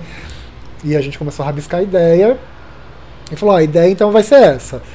A gente vai circular em diferentes espaços registrando a história local. E vamos ver como que vai ser. A ideia era começar em BH e é, aí a gente conseguiu fazer BH, filmou lá bonitinho, já tá no, no YouTube e tal. Foi bem legal, aprendi Muito muito, legal, muito aprendi legal. muito. Esse foi isso que nós assistimos esses dias aí, É, né? Que você fez lá com. Teve a suspensão com o iFly, né? Wi-Fi, é. E assim, é muito louco, porque a gente, em- embora a gente esteja dentro de uma comunidade que está fora do, né, da, da sociedade aí maior tal, mesmo aqui a gente tem um. A gente come umas bolas, assim, então a gente fala muito da história de São Paulo, Rio de Janeiro e outros lugares a gente quase não conhece. Isso mesmo. Quando eu fui pra BH, assim, meu, é muito. E BH é uma louco. cidade muito grande também, né? O pessoal esquece. Ô, eu conheço vários ali, cara. que estão assim também desde sempre experimentando e Isso fazendo mesmo. coisas tal muito foda muito legal aí é, por que, que a gente fez lá porque o César é de lá então a gente não tinha que gastar com hotel com nada né É, tinha a casa dele então era mais fácil trabalhar segunda temporada São Paulo porque eu tô aqui então o César veio tinha minha casa e tal então não precisava é, reduzir gastos na Isso verdade mesmo. né Porque querendo tem, né, mano? Tem um gasto monstro pra isso, né? Demais. É, trampar com audiovisual é muito caro. É muito caro. E porque assim, é, além do equipamento, é tempo, Sim. né? Então é, a gente conseguiu gravar duas temporadas. A segunda, na verdade, nem terminou, porque a gente terminou de filmar, mas tem um episódio que vai ao ar ainda. É mesmo. Que é um, é, e é um episódio especial, assim, demais, porque é um- é uma jornada de suspensão. Ó, Que foi na Ocupa aqui do ouvidor tal. ó que show. Incrível. Quando sair, assistam. Com certeza. E, e fecha. E aí a ideia era ir pra Natal e pra Brasília. Então são dois lugares que a gente está de olho para acontecer. Só que agora com pandemia, tarará, não rola e precisa de apoio, né? Sim. E aí assim, o apoio ele nem sempre chega e aí a coisa vai ficando engessada, né? E o apoio assim, nem é pra fazer super produção, é o mínimo, né? Pra bancar, tipo, aluguel de um carro pra levar equipamento que é pesado, É. um hotel porque a gente vai pra um lugar que não é a nossa casa, Isso né? mesmo. Tem que Então- ter pelo menos um conforto depois, né? Mínimo. Trabalhar pra poder descansar, né, cara? E depois trabalhar de novo. É, porque, porque- a produção vai uns dois, três dias ou mais, né, cara? Total. Dependendo Aqui- do. A de São Paulo a gente fez em uma semana, mas assim, era, era filmando todo dia. Isso mesmo. O rapaz de BH ele veio pra cá pra fazer contigo aqui em São Paulo? Ele veio. Ele veio, ficou lá em casa. E nessa correria, assim, a gente saía cedo e voltava de madrugada pra dar conta de filmar, assim. Né? E aí conseguimos pegar o material Mas super valeu a pena, né, meu? demais. demais. E, e é isso, né? Enquanto registro histórico, eu acho que tem um peso que quanto mais o tempo passa, mais peso vai ter, assim. Isso é muito louco, porque a gente tá vivendo agora esse tempo de pandemia, a galera morrendo, é, tem uma galera que tá lá que já não tá mais aqui com a gente, sabe? Então tem esse peso mesmo histórico da coisa, assim, de memória, sabe? É muito louco. É muito louco. E quando a gente começa a fazer, a gente não tem noção, né? É. A gente só vai fazendo, assim. E aí o tempo passa e fala, você olha pra trás e fala, caralho, mano, olha isso. Passou Muita coisa já né? aconteceu, né, cara? É, você vê depois e fala, mano, o que já aconteceu depois daquilo? É, o Freak Guys agora vai completar 15 anos. Olha. 15 anos, cara. Então, assim, uma galera que Tá tava. na vida, né? que É um tá acompanhando. né? É! e eu fui acompanhando, tipo, a evolução é, nas modificações ou, ou no trabalho de muita gente, assim. Galera que na época tava chegando pra entender, e aí depois virou um baita body piercer, modificadora, tatuadora, tatuador. e- Começou pelo Freak Guys, né? Que foi dali, assim. É muito louco. Foi né? vindo, né, mano? Foi dali que saiu, né? Galera que casou, galera que casou, mano. É Freak Guys casamenteiro, assim. Conheceu lá em 2006. Teve criança que nasceu das festas. Tem tudo isso. É, meu. 15 anos, né, mano? Ai, ai. Então, você é professora hoje em dia, né? É. Como que foi esse processo, assim, de entrar pra ser professora? Porque aí você se formou no história e tudo, e a partir daí tem outro processo, né? Isso. Aí eu fui fazer o estágio na educação, aí foi um choque, porque de quando eu estudei para o ano que eu fui fazer estágio, a educação era uma outra coisa, né? Pior, né? É, pior no sentido assim, tem mais gente, porque antes é, eram poucas pessoas que conseguiam chegar e ficar. Chega mais gente, mas como chega, né? Em que situação uhum. que chega, assim. É, no sentido de estrutura mesmo, né? De investimento na educação. Então é, é tudo muito precário e me assustou bastante, assim. Aí eu falei, acho que não é para mim. Aí eu insisti. É, o trampo com a performance, que é esse trampo de resistência, na maioria das vezes, né? Me ajuda muito no trabalho da educação, assim, porque eu vou no meu limite psico e físico, né? É. No trabalho com arte.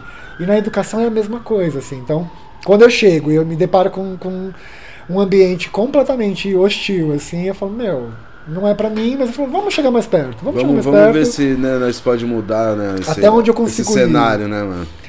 Aí eu fui indo, de pouco em pouco, me aproximando, e falei, ok, vamos indo. Aí eu fiz concurso público, passei. Uhum. Aí escolhi a escola para trabalhar, escolhi a escola que eu estudei. Uhum. Você pode apontar qual vai ser que você é, quer trabalhar? Uhum. Na escola não tem essa de querer te negar. Só se não tiver vaga. Ah, sim.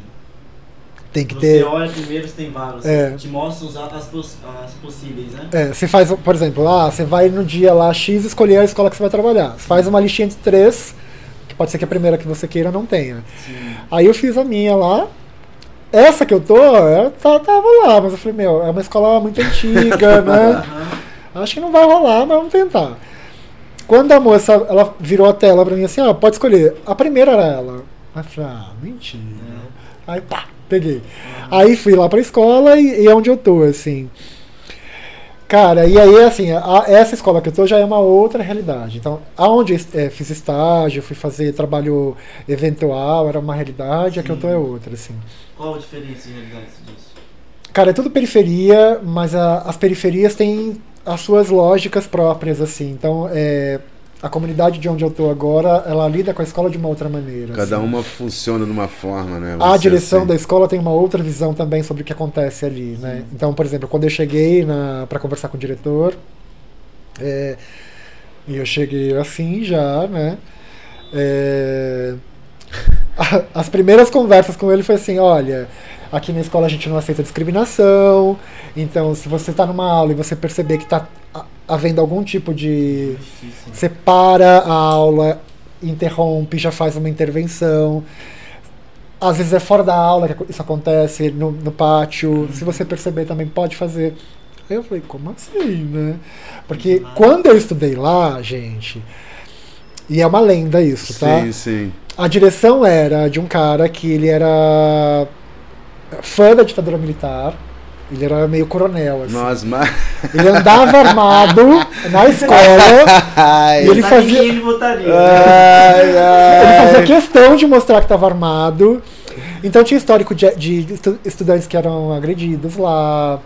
Ele resolvia tudo no grito era muito ruim. Sim, eu sim. chego. Você já chega com esse histórico, né? E aí ele fala que a gente quer, não aceita discriminação. Inclusive, na, a escola, é, quando eu estudava, eu pensei em parar de estudar, porque eu comecei a modificação, aí tinha o visual, aí tinha a questão de sexualidade de gênero também. Sim, sim. E aí começou uma violência acontecer, assim, né?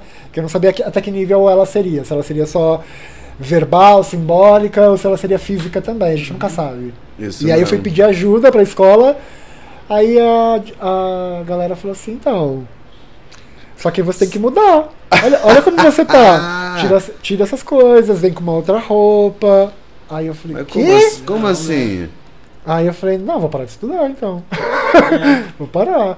E aí eu tentei mudar de escola na época, era muito trabalhoso. Aí comecei a faltar e eu me fantasiava de gente normal, assim para poder ir. E faltava muito. Então eu, eu, terminei o, o ensino médio assim de uma forma bem cagada. Assim. Conseguiu terminar pelo menos, é. né? Deu essa paciência. Né? Aí quando eu volto tem esse outro histórico, né?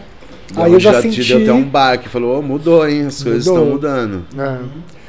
É, e aí eu vou pra sala de aula, né? E aí? E aí é muito louco, porque você tem. A gente sabe que tem um peso, o nosso corpo sim, tem um peso, sim. né? Quando eu entro na sala, a molecada enlouquece. Porque assim, não é um corpo comum ali na quebrada ainda, não é um corpo que é, na TV, no YouTube, elas têm acesso. Pessoalmente, não. Tem umas que nem nunca viu nem pelo, pelo, pelo YouTube, né? Não, nada, é. né, então quando eu entro, assim, os olhos ficam brilhando e tal, assim. E aí é a aula, né? Então a primeira aula é falar do, disso tudo, né? nervosa na primeira? Eram Dá um pouco. adolescentes? Adolescentes, crianças, Já? é. Na primeira aula. Primeira aula tá- já misto, né? Porque é, escola pública tem. Né? E você já teve algum de constrangimento 30 anos lá na- com é, mãe de aluno, alguma coisa ou nunca teve? Não, por sorte Nunca. não, por sorte não. Qual que é a onda, assim? Eu sempre consegui. E nem com professores assim da escola mesmo também nunca teve Também gracinha, não. piadinha, nada. Não. Show de Ai, bola. sério? Show Não. de bola. Muita sorte, na não, real. show de assim. bola. Eu acho, eu acho que não é muita sorte, eu acho que é você se impor no seu lugar mesmo. Eu acho que não há- pessoas é, não, não, não, não atrai isso, né? É, eu, é, eu boto muita fé. E acho que esse meu processo de ir para muitos lugares antes de ir para educação me dá uma outra força, Sim, né? sim. Então, para as crianças é, é isso, é uma celebração de curiosidade. E eu acho fenomenal porque elas não têm filtro. Isso. É, então, é. O que elas, o que elas quiserem saber, elas vão perguntar. Elas vão assim. falar, né, mano? Tinha coisa que eu nem lembrava que tinha, elas viam e falavam, aí já stalkeava no Instagram depois. Legal. Aí eu falava, gente. E aí a relação era boa, era honesta, né? Show. Chegavam em casa e faziam a propaganda. Imagina, imagina. Quando ia ter a reunião, a reunião de pai, mãe, avó, tio, cachorro, Já papagaio. era mais tranquilo. Aí a primeira, eu nunca vou esquecer, na primeira eu tava com medo, né? Eu falei, putz, da agora- primeira reunião. É, agora eu vou abrir a boca e vai ser tenso, né? Aí eu levantei pra me apresentar. Aí eu dei boa tarde e aí a galera abriu um sorrisão. Eu falei, "Ah!" já era, assim, tipo, todo mundo com aquela cara sisuda, assim, É. reunião, né, ouvindo. pá. Aí eu levantei, boa tarde, pessoal, tudo bem? Todo mundo, boa tarde. Eu falei, ah, ganhei. Aí comecei a falar, acabou a reunião, a galera vinha me parabenizar, agradecer. E aí isso é muito forte, né? É muito forte. É, na que, a escola que eu trabalho é perto da quebrada onde eu moro, né? E aí, assim, meu corpo, mesmo recentemente, antes de trabalhar lá, era um corpo que sofria essas violências diárias, cotidianas, né? Sim, sim. Você vai pegar um ônibus, a galera fica apontando, dando risada. Antes era pedrada mesmo, comentários ruins. Quando eu começo a trabalhar na educação, isso muda radicalmente, assim. Então a galera quer marcar que te vê, mas por um outro motivo, assim. Então, oi, pro! Ah, você dá aula pra minha filha. Ah, minha filha te mandou um beijo. Então, assim, a relação ela muda muito Sim, fortemente. É sim. Ainda mais lindo, por é ser perto lindo. da sua casa, sua região, as pessoas que você mora ali, ter essa impressão de você é incrível, né? É incrível, gente. E as crianças, assim, elas. Elas gostam, a gente fala, né? Gostam mais da gente quando tá na rua ainda, né? Aham. Na sala de aula elas não gostam muito. Mas na rua elas param assim pra ir correr atrás e dar a mão. Na época que podia dar abraço, queriam dar abraço. Aham. É muito bonito isso, assim. Aí essa, essa é uma, uma via, né? Então, aluno e família, assim, né? Aí tem a relação com professoras e professores, que sempre foi muito boa também. Só que aí eu já percebo que tem um filtro. Então, algumas dúvidas que a galera tinha, né? Adulta é É. foda. Vai chegando muito depois. É, E aí eu percebo assim, né? Que, pô, isso eu já devia ter se perguntado muito antes. e aí chega daquela forma assim. Desculpa incomodar, mas eu queria. Eu queria saber. Eu queria saber enquanto os alunos estão enfiando o dedo na minha orelha. e, eu- e assim, eu sei que tem gente que não Ai. gosta, e, e ok, cada pessoa é uma pessoa. Isso mesmo. Mas o esse corpo, dentro de uma escola, pra mim, é material pedagógico. Então, se a criança quer tocar, sentir. Gente, ela nunca teve, nunca viu. Ali é lugar de aprender. Dela ter o, o acesso à informação, né, mano? É, e aí ela vai na rua depois ver, ela Isso né? mesmo, isso mesmo. vai, já vai tirar de letra, assim, né? E, e- e é, é isso que tem acontecido. Então, é, elas encontram, depois veem o filme, ah, pro, eu vi tal coisa, aí não sei o que lá, já começam Já tem uma outra visão, né? Porque antigamente é, eu já vi criança de me olhar e chorar, brother. É, Né? Eu acho que já teve casos com vocês também. Como já teve criança de me olhar e me abraçar e me beijar. Né, cara? Então vai muito da educação, né, de cada um, né? E tem cara? uma questão muito importante também, porque a gente pensa que isso que a gente é, a gente acorda e fala, ah, sou assim. Não é, a gente é é um processo, né? Isso mesmo. Então tem muita criança, adolescente, que já tem interesse nisso também. Então eu vou encontrando adolescente que quer tatuar, adolescente que já quer trabalhar com piercing, É. né? Então assim, é encontro, né? Já vem em mim essa possibilidade de diálogo, de, de né, abrir caminhos, trazer possibilidades, assim. Isso é fenomenal, assim, né? E acho que é legal também, porque teve uma formação recente para o Estado de São Paulo, assim, para a educação do Estado, né? E a profissão de tatuador aparece já como uma Ah. possibilidade, né? Ah, estudante quer estudar arte para fazer tatuagem depois, como uma profissão legítima, né? Isso é novo demais, assim, e eu acho muito legal, tá? É, porque não é conhecido no MEC, né, como profissão, né? Não. Você aborda isso nas suas aulas? Sim. Porque assim, é, não dá pra, pra fugir muito, né? Porque é uma dúvida que as crianças têm, mas é. Sofre preconceito, sofre Essa discriminação. pergunta? Sim. Sim. E aí? E aí a, a resposta é que anos atrás eu não poderia nem estar lá, porque o concurso público poderia me barrar. Isso mesmo. Eu poderia fazer a prova, passar, é, chegar no, no exame médico e eles falarem não tá apto Não tá pra. valendo. Não tá. É, como antigamente muitos foram discriminados, assim, né? É. Você ia fazer o exame médico, tem tatuagem, você tá fora Tá do trampo. fora, tá fora. De Você trampo podia- antes, Sim, CLT era isso, né? Quando eu saí desse telemarketing daqui do centro e ia procurar trampo em outros lugares, uf, Eu imagino, eu imagino. você não tem perfil, a vaga já foi preenchida, a gente vai te ligar e nunca liga. Desculpa, então- mas eles não pegam pessoas assim, eu já ouvi assim. É, é, teve uma que foi bem sincera. Não assim, comigo, né? Porque eu entrei no ramo nunca mais trabalhei pra ninguém, mas eu já ouvi sempre- camaradas meus falando de olhar e falar assim. Desculpa, mas eles não aceitam pessoas assim. Olha isso, eu não aceita pessoas assim, cara. Como é que você vai falar? Você Muito é tão- louco, né? Como que foi sincerona, ela falou assim, a gente adorou o seu currículo, o seu perfil, só que essas coisas assim, essas coisas assim, como assim? Nossa.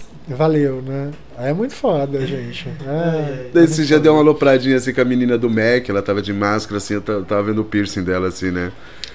Aí eu fui pegar o lanche assim, falei assim, "Ixi, ainda bem que ela tá usando máscara, né, mano? Agora não precisa tirar o piercing pra vir trabalhar. Ela. e o piercing escondido na Alegre. máscara, assim. É, Mas é, as porque tinha esse empresas. constrangimento, né? Tem várias empresas aí que você tem que tirar, né? Total, total. E, assim, tem algumas ainda que são bem rígidas, mas outras que já começaram a entender que isso não é o, não é o caminho. Não é, não é o lugar, assim. Então já começam políticas é, inclusivas e de sinta-se bem como você é, assim, né? Isso daí, isso daí. Então, Porque como- às vezes, né, mano, é, a empresa ela, ela deixa de pegar um profissional foda, né, vamos dizer assim, desculpa eu perdão a palavra, um cara zica por causa que ele tem um piercing um alagador. né? Então, A gente, de- a gente perde potencial humano, Isso É né? mesmo. muito mais capacitado do que o outro rapaz Isso possa mesmo. contratar, que é normal, né? né, então perde, né, mano? Acaba deixando de, de ter essa experiência aí, né, com as pessoas que, querendo ou não, são qualificadas também, É. né? Mas os caras vão tirar você por causa de um piercing, um alagador, uma tatu. Total. Eu tenho ido em algumas empresas falar, né, é, sobre essa questão da, das diferenças, Sim. né, no sentido de preparar as empresas para Atender essa aceitarem, né, demanda, mano? né? Aceitarem um pouco, né? Acho que isso é muito importante, assim, porque a- aí eu volto porque eu falei lá no início da minha família, né? A gente tá circulando nisso, pra gente é tranquilo, né? Pra essa galera que não circula, talvez tenha um pouco mais de dificuldade, e aí tem que ter a humildade de saber que não sabe e se abrir pra aprender e, eu- respeitar, e eu né? sinto a diferença quando eu ando com pessoas que não são tatuadas tanto assim, né? Que eles falam, meu, todo mundo te olha. Só que eu tô tão em outra vibe, de fone no ouvido, que eu falo, ah, mano, eu nem. Meu, onde você vai, todo mundo te olha. Eu falo, é, mano, então. É. Pra nós é tão normal andar na rua, né, cara? Então. A galera pergunta assim, mas você não, não vê? Tá todo mundo te olhando. É, você não se inco- Antiga, Antigamente, como eu falei, quando nós é meio cabeça dura, moleque, isso aí me incomodava muito, cara. Sabe, a pessoa ficar me olhando, me apontando. Só que você vai tendo uma, é, uma outra visão, porque você se opinou por ser assim, né, Sim. cara? Então, você tem que é, segurar o rojão de tudo, de pessoas te, te amar, pessoas te olharem com cara feia, pessoas te, mano, é, olhar e falar, meu Deus do céu, o que, que é isso? Só que ele tem uma tatu ali também, então você tem que, mano, segurar a onda de tudo, cara. Né? Mas tem que ser você ir embora. Então as pessoas estão do lado falam, meu, os caras não param de te olhar, falam assim, "Né, desencana. Às vezes desencana, vão embora que vão olhar mesmo. Às vezes até eu me olho no espelho e falo, meu Deus do céu, quero ver quem na rua não, cara. né? Olha Isso eu sempre falo, mano. Falo, brother, até eu às vezes, mano. Me olho no espelho e falo, oh meu Deus, quero ver O que quem que vira a esquina me tromba e não vai falar, né, mano? Ótimo, ótimo. Muito bom. Ai. Então, você faz essas palestras em empresas, né? Tipo, na sala de aula são crianças com cabeça mais aberta e tudo, né? Então é bem mais fácil. Como que é essa abordagem com o adulto, assim? Eles, esses que você já passou, teve mais cabeça aberta, teve uns de cabeça fechada, meio arrogante, assim? Nossa, os adultos ainda que já vêm formado, É, né? então. Pra você pôr uma, Como que é isso? uma ideia na cabeça deles, cara. Então, eu acho que tem, tem, tem algumas questões, assim, né? Primeiro que quando eu vou, é, me convidaram, então já é uma ação. Então a galera já sabe que vai ter. Sim. Já tá Já preparada. não tem tanto aquele choque, É. né, mano? Pode ser, e aí eu acho que é tranquilo, e eu sempre falo isso, que a galera não precisa concordar comigo o tempo inteiro, que é excelente que a gente possa divergir, né, ter ideias diferentes, isso é incrível, é é primordial. Sim. E aí o que ela vai fazer disso depois, eu não faço a menor ideia. Eu imagino na minha cabeça que vai, ela vai ficar pensando. Quem já tem mais facilidade, que entende a importância disso tudo, vai aprofundar a Vai discussão. absorver isso daí de boa, né? Quem tem cara? mais resistência vai, vai ter- entrar no seu processo. Pode ser que é, nunca vai sair disso, ou pode ser que seja o início de um processo que vai levar muito tempo, ou pode ser que seja um processo curto também, né? Mas eu acho que fica ecoando, assim. é, porque é aquilo, as pessoas não ouvem o que a gente tem para falar. Sim. Quando vê a gente já fala, ah, não quero ouvir isso não. Ó, ó, isso, isso, né? É. Quero, quero ouvir isso não, assim. É, que essa a É igual vai das às vezes, peças do né? rosto, né? É, você gostamos do seu filme, mas isso essas É, coisas aí, ó. Exatamente. E aí quando escuta, né, é, é uma outra possibilidade de olhar para o mundo, né? E, e aí eu acho que fica ecoando, assim, né? Eu acho que é importante. E é lindo isso que cada pessoa tem o seu processo, né? Sim. Porque é, é, as pessoas às vezes me ouvem nas aulas e nas palestras, só falam, nossa, mas você tem uma cabeça super desconstruída, iluminada, né? É uma pessoa de. como que falam? É, é como se fosse um dom, como uma coisa dada do, do além para que eu fosse assim. Não é, cara, é porrada, é cabeça na parede, sabe? Isso vem vindo, né? Isso daí vem, vem uma construção, É uma né, mano? construção, é uma, é, uma, é uma construção e uma destruição o tempo inteiro, assim, porque eu, eu sou fruto dessa sociedade, desse mundo que todo mundo vive, Isso assim. não. A minha família, como eu falei, era rígida, conservadora, fundamentalista religiosa, assim. Então, por mais que eu fui quebrando algumas amarras, tem outras que eu não consegui Isso, ainda me isso libertar, mesmo. né? E aí é um processo. É um processo. Então, é, quando a gente fica nesse lugar do dom, dessa coisa da iluminação, parece que é algo muito fácil, não é. É dolorido, às vezes, porque você se choca com o que você é, que não é bonito, não é legal, assim. Porque a gente não é, é, isso o tempo inteiro. A gente é uma bagunça, Isso mesmo. esse borrão, né? Os altos e baixos, né? E tem, tem coisas que a gente. Porque a estrutura ela força isso na gente, né? Que não é legal, assim, você fala, meu. Aí você olha pra você e fala. Isso eu não quero mais em Isso mim. não é e aí você mim, começa. É o que eu, tô, o que eu fiz aí de uns meses pra cá, tô lendo muito, assim, sabe? Então, meu, tá me ajudando demais, cara, demais, demais. É muito. E é difícil, não é? De- Oh, demais. É difícil. Os primeiros meses foi terrível, assim, sabe? De. Os primeiros meses foram terríveis pra mim, assim, de. De tentar é, é mudar um pouco o meu jeito de ser, meu jeito de, de pensar, principalmente de pensar.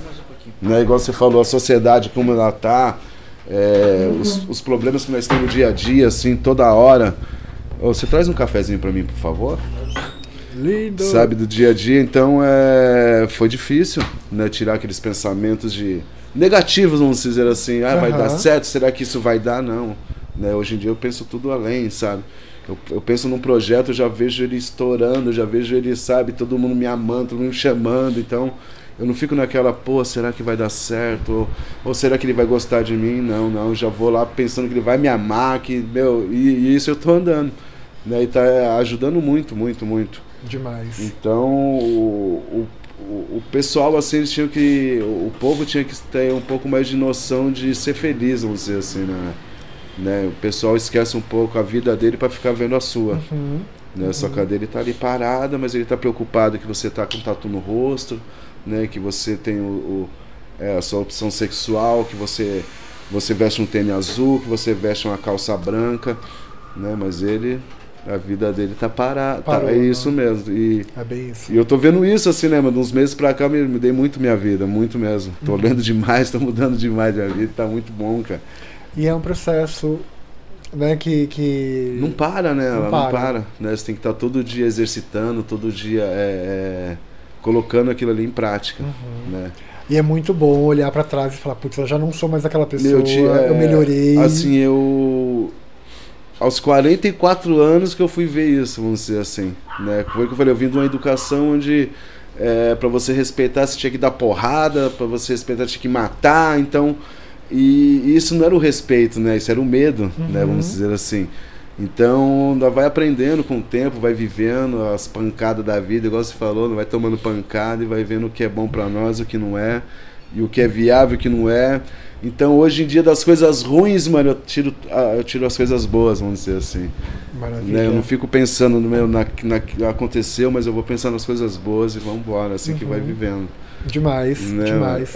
e acho que pra gente, assim, é entender que também nesse processo de se olhar, de se analisar, de se transformar, o erro, ele vai estar sempre presente e tá tudo bem. Né? A gente tem que errar e entender o erro como parte do processo, né? É porque eu. eu é, Obrigado, Greg. É as educação, né, que vem, né, cara? Eu vejo pela minha mãe, minha mãe era bem mais rígida, né? Minha avó, então, nossa senhora, se falasse que se você pegasse uma caneta, fizesse uma pinta aqui, nossa senhora, ela te matava, mano. Né? Então a educação, né, e a evolução vem vindo, né? Só precisa evoluir também, né, mano? Continuar a evolução. Né? Muita gente, igual a, assim, eu tô com 44 anos. Na minha época, se tivesse um, né, mano, um gay na, na quebrada, você tá maluco. Né? O, o- a pessoa tinha que ficar lá intocada, se saísse pra rua, igual você falou, era xingo, era É. pedrada. Então, e e eu vim dessa educação. Depois que eu vim falar, eu falei, mas que porra é essa, né, cara? Você falou assim, pô, mas não é assim, mano. Exatamente. É, cara, que você vai conhecendo as pessoas, você vai vendo a, a, a história de vida de cada um, sabe? Você fala, pô, cara, mas opção sexual, né, mano, eu via de outra forma. Eu falei, não é assim, né, mano? Né, se você tem ou não tem, se você é negro ou branco. Porque, principalmente de cor, assim, vamos ser assim, né, mano? Essa parada de, de, de, de, de opção sexual sempre teve rígido em quebrada, né, cara? Ogrão, fechado, que os caras vinham dos pais que não podia pôr brinco, que não Uhum. podia fazer nada, se o filho tivesse brincando com a filha, já era viado. Ô, brother, que porra é essa, cara? Né? Você vem de uma educação, você já vem de um mundo assim meio louco, assim. E hoje, graças a Deus, tá aí. Né? Tá, tá, tão quebrando os tabus, vamos dizer assim, né? É tão cara? louco, porque se, se tratasse bem um viado, uma bicha, Não, você. você também era viado e bicha. Então, é. A e- mentalidade era muito pequena. Ainda existe, vim- na verdade. e né? eu vi- isso mesmo, tem lugares ainda que eu, que eu vou que eu falo, brother, o que, que você tá falando, cara? Você tá onde, mano? Você tá vivendo, mano? Né, eu tive, eu tive uma, um constrangimento uma vez, esses, esses dias, uns, uns anos atrás, eu tava, eu tava ali perto da galeria, né? A gente tava conversando assim, tudo, né? Aí passou um casal, né? De mão dada, tudo, aí tinha um cara do lado, assim, que nem, nós nem conhecia ele, nós tava aqui numa ideia sadia. Aí o cara chamou nossa atenção, ó, nós olhamos, ele aí, aí, aí, ó. Aí eu olhei, não, aí eu olhei o casal passando, aí eu olhei e falei, e aí o que, brother? Você tá incomodado? O que que tá acontecendo? Não tô entendendo, mano. Você quer falar o quê, mano? Tá chamando a atenção nós do quê? Do, do caso. O que que tem o casal, cara? Aí o cara já ficou em outra reação. Aham. Porque a reação que ele queria era nós de, aí, mano, olha os caras de mão dada. Então nós tivemos outra reação onde deu uma quebrada nele, que eu acho que eu, na minha opinião, acho que depois daquele dia, ele vai pensar duas vezes antes de, de chamar a atenção igual ele quis chamar, né, mano? Tipo, ele tinha a opinião dele, ele queria expandir a opinião dele pra todo mundo. Exatamente. Né, cara? Que eu falei, brother, isso aqui, que- o que que tá acontecendo? Ele ficou meio sem graça. Eu falei, ah, você tá preocupado com, com o casal ali? Qual o problema, brother? Aí ele ficou meio sem graça, já falou. Ficou, eu falei, E certeza que ele vai pensar mesmo agora. entendeu? Porque eu falei, brother, mano, Né? E se outra e outras, e se fosse em outra ocasião, tipo, vai, mano, quando se fosse moleque, 10, 11 anos de idade, nossa, foi assim que eu aprendi, cara. Sim. Igual você falou. Exatamente. Né, cara? Se você andasse. É, é tudo, né? Não era só é, relação, era. Se você andasse com um ladrão, você era ladrão. É. Se você andasse com um maconheiro, você era um maconheiro. Se você andasse com um cara que bebia, você era um alcoólatra, né? E assim vai indo, né? Total. Então não é assim, né, cara? Total. Então eu conheço vários amigos que bebem eu não bebo. Né, que eu já bebi muito hoje em dia, né, mano? Uns anos que eu não, mano, não ponho uma gota assim de né, destilado igual eu gostava de beber na boca. Gostava, Ju. Brava.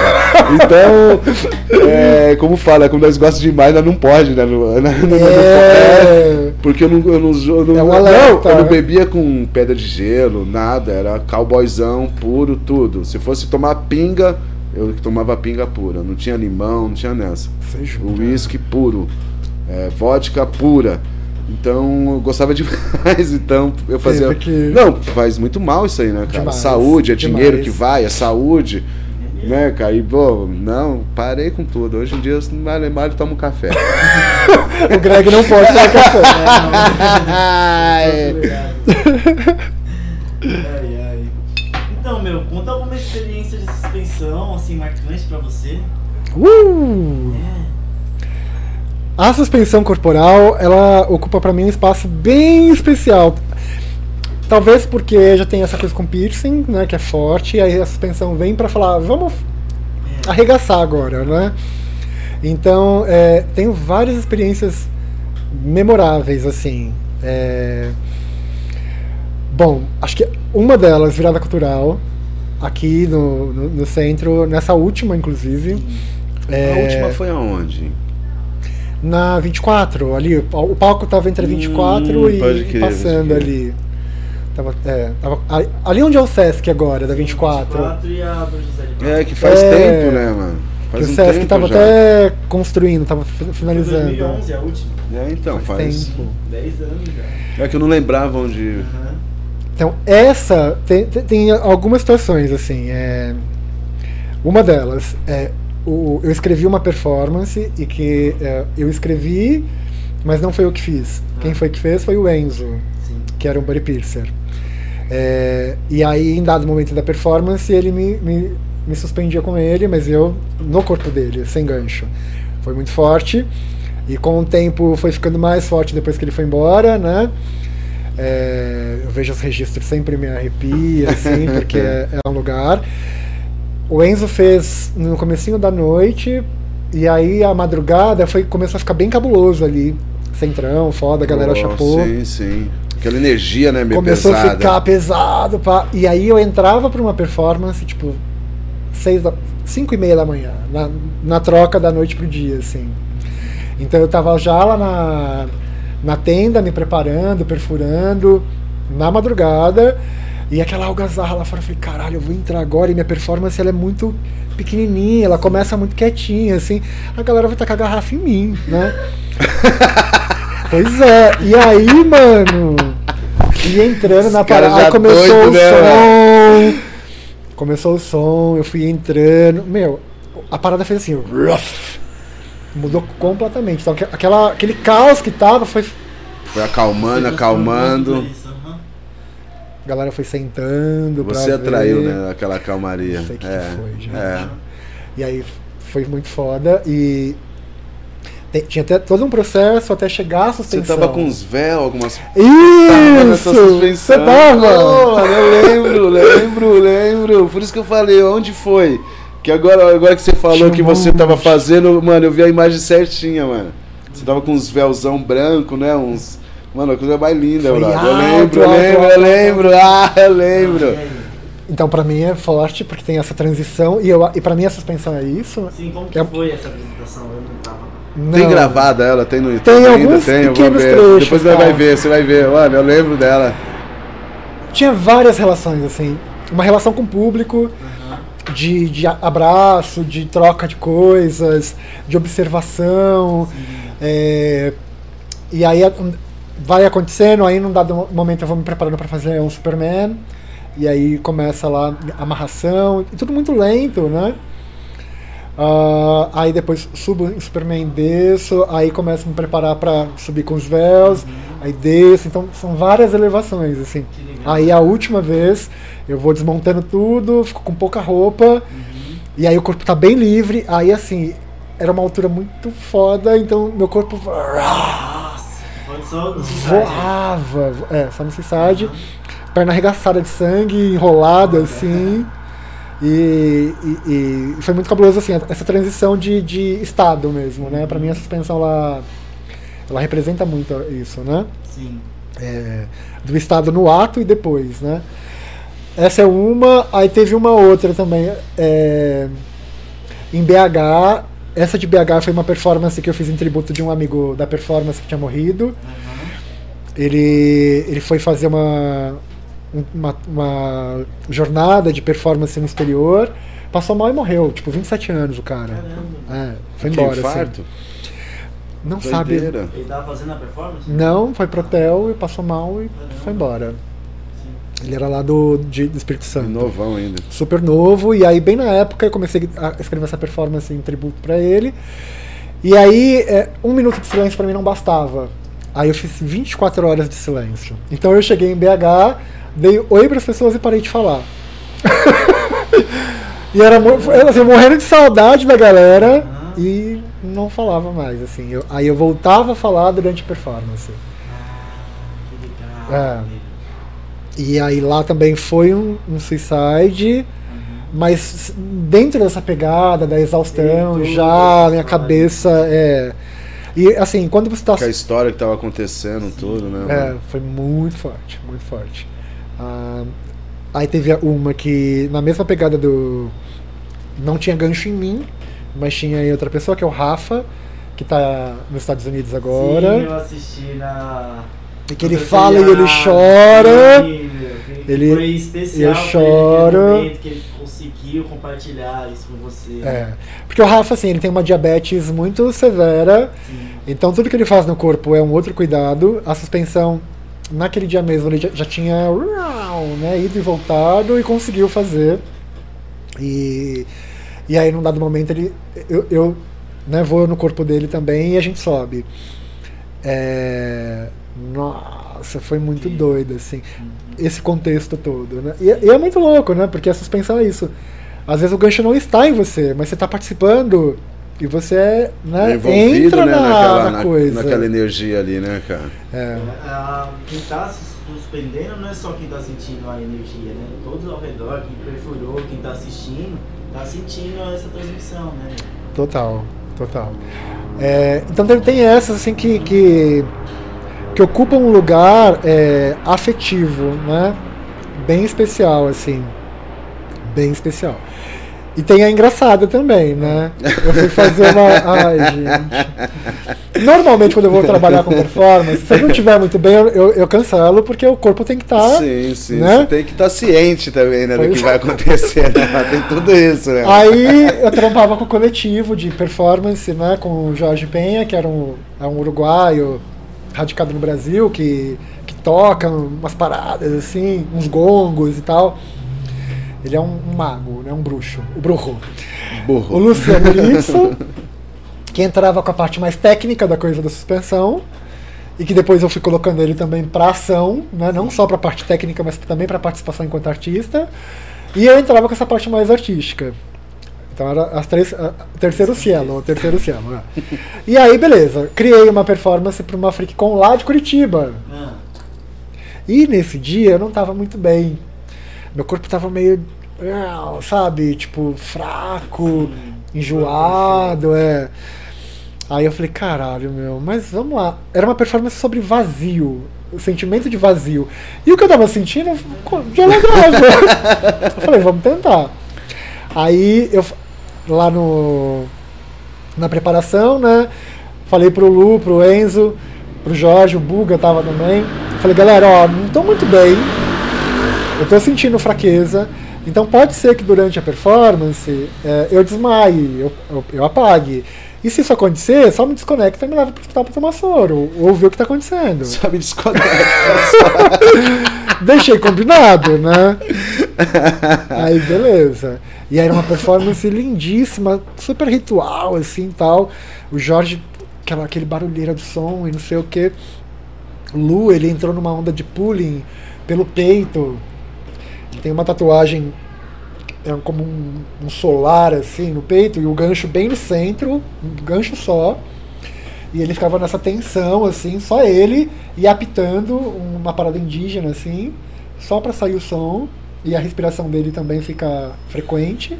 Então ele entrou em transe rapidinho, e aí eu ia fazer o Seaside. O Enzo foi antes, fez, eu na sequência, e o Enzo ia ficar ali cuidando, porque o Lu tava em transe, o Jorge tocando. Eu falei, fodeu. Aí beleza, aí comecei lá performance, blá, blá, blá, subi, aguentei. E eu fui fazer um giro, né? No, no- no mesmo ponto, assim, mesmo, né? Aí eu fiz a, a volta. Quando eu fui finalizando, eu senti, sabe, sabe aquele, aquela, aquele frio que dá, que o corpo tá apagando e vai escurecendo? Sim, sim. Vai baixando pressão. Aí eu. né? É. Aí eu vou sentindo isso, eu falei, fudeu, vai acontecer. Aí eu seguro no frame assim atrás, coloco os pés no chão e vou desmontando. O corpo vai. Aí eu respiro, né? Foco na respiração e, e desmontando, assim. Aí eu paro, fico ali um tempo, aí vou e volto e não apaguei. Não apaguei. Aí, Voltou. beleza, né? Acabei a performance, fomos lá, blá, blá, blá. Quando eu desci pra falar com a galera, pra curtir também o rolê, a galera chegava assim. Nossa, que linda aquela parte que você encena que tá desmaiando. Ficou muito real. Ele nem sabia que tava passando mal. Eu falei, caralho. era- Tava passando mal real, assim. Era, parecia que era real porque era real, porra. Gente, foi muito engraçado. Assim, nunca vou me esquecer desse episódio. Demais, né? Já até coloca nos próximos, né? Olha, essa parada aqui. Vai ter a foi- paradinha. A galera tá acostumada com o teatrão, né? Que tem a encenação ali. Não, não era. Caralho, ele tava passando mal mesmo. Muito bom, muito bom. Da hora. E de performance, assim? A performance mais cabulosa. Uh. Bom, tem, tem algumas. é, Vou pegar uma da. Tô falando bastante da virada cultural, né? Tomara que isso jogue pro universo e tenha Isso, o palco, traga, né? Traga, traga. palco da arte corporal novamente. É. Teve uma que. É, na- no, no segundo ano, eu criei uma ação é, que, que discutia a questão da LGBTfobia, e isso lá em 2010. Aham. né? É, não sei se vocês lembram, era a época do ataque da Paulista, das lâmpadas. Eu lembro. Uma lembro. galera tinha morrido. Teve um rapaz que, que eles faquearam aí na, na- Isso. na República. É. Tudo. Eu morava aqui já no centro. Aí eu comecei a fazer e compartilhar com uma galera mais próxima e o pessoal ficou com, começou a ficar com medo. Assim, falou, meu, mas E isso essa época tinha muito ataque, né? Tava tendo na Paulista, aqui na República, em tudo quanto é lugar. Cara. É, aí a galera falou, meu, isso, Na Augusta. isso- o palco era baixinho. Falou, meu, e se invadirem lá e te pegarem? Consequência, né? É. Não vou deixar de levar essa discussão que ela é fundamental. Isso assim. mesmo. E aí levei lá pra esse palco. E, meu, esse trabalho ele começava uma meio-dia, uma hora da tarde, assim. Em frente à Galeria do Rock, virada cultural, que é o lugar do fervo. E a galera, tipo, muito dentro do trabalho, assim, se emocionando, acompanhando. Foi muito foda, assim. E por que também foi especial? Porque eu tinha trabalhado às 24 horas da virada. Então, durante a noite eu já tinha feito uma, uma performance com Já tinha virado. a noite. De manhã eu tinha dado uma palestra. E aí eu tava lá pra fazer um Resurrection Sim. ainda. Uh! É, então foi tudo muito intenso, assim, né? Foi bem louco, foi bem pesado. Essa é bem significativa pra mim. E foi a última, né? Virada ou não? Foi a segunda, A segunda. essa. Aí a última foi aquela que você viu. Do, do, do- É. E muita gente começou na suspensão depois da virada cultural. É, que legal. É, que viram E lá pela primeira vez e falaram, meu, eu quero. é. Eu quero. Eu, sempre que quando eu me escrevo, eu falo, ah, eu vi na, na Avenida Cultural, foi por ali que eu comecei. Então a performance essa que é a Arco da Histeria, ela, ela é bem, bem importante. E o pessoal fica tranquilo mesmo, com o palco baixo, né? É o pessoal tá Zero problema. né? É, e, e assim, o meu trabalho, é, ele envolve risco o tempo inteiro, né? Uhum. Porque a minha vida é isso também, né? Então, assim, esse corpo, ele tem vários marcadores que ele não passa é, são e salvo em todos os espaços. assim. Desapercebidos, vamos dizer assim, né? E essa violência, igual eu falei antes, né, ela- ela- a gente não sabe até que nível que ela vai chegar. A galera é muito ruim, né? A gente tem visto aí como a galera é ruim cada vez mais. Então você nunca sabe se vai ser. Olha lá, olha lá, ou se depois vão te pegar, Isso mesmo. né? Se vão te seguir, ou, ou te vão te dar um tiro, sei lá, sabe? Assim, você nunca sabe. Então, o risco pra mim, ele tá sempre presente. E aí eu levo isso pra, pra cena também, né? E é, e é esse o lugar mesmo, assim, é o desafio de passar por isso. É, até agora, eu não tive nenhum problema sério. Até agora. Não vai ter, Daqui não vai pra ter. é Não vai né, ter, daqui pra É. frente é só evolução. Mas, por exemplo, eu vejo o Stellark. Stellark, que é o, o pai da suspensão corporal no campo das artes, assim. Ele começou lá na década de 70, né? E a última suspensão dele, a performance que ele suspendeu, que ele Ah. cria para outras pessoas agora suspenderem, né? Que é, é uma que não sei se vocês já viram, que tem uma escultura do braço dele, gigante, aí ele tá pelado em cima e ele sai de, em Superman de cima dessa escultura. Uhum. E aí, logo depois que ele fez, foi parar um vídeo inter- no YouTube, assim. Sim.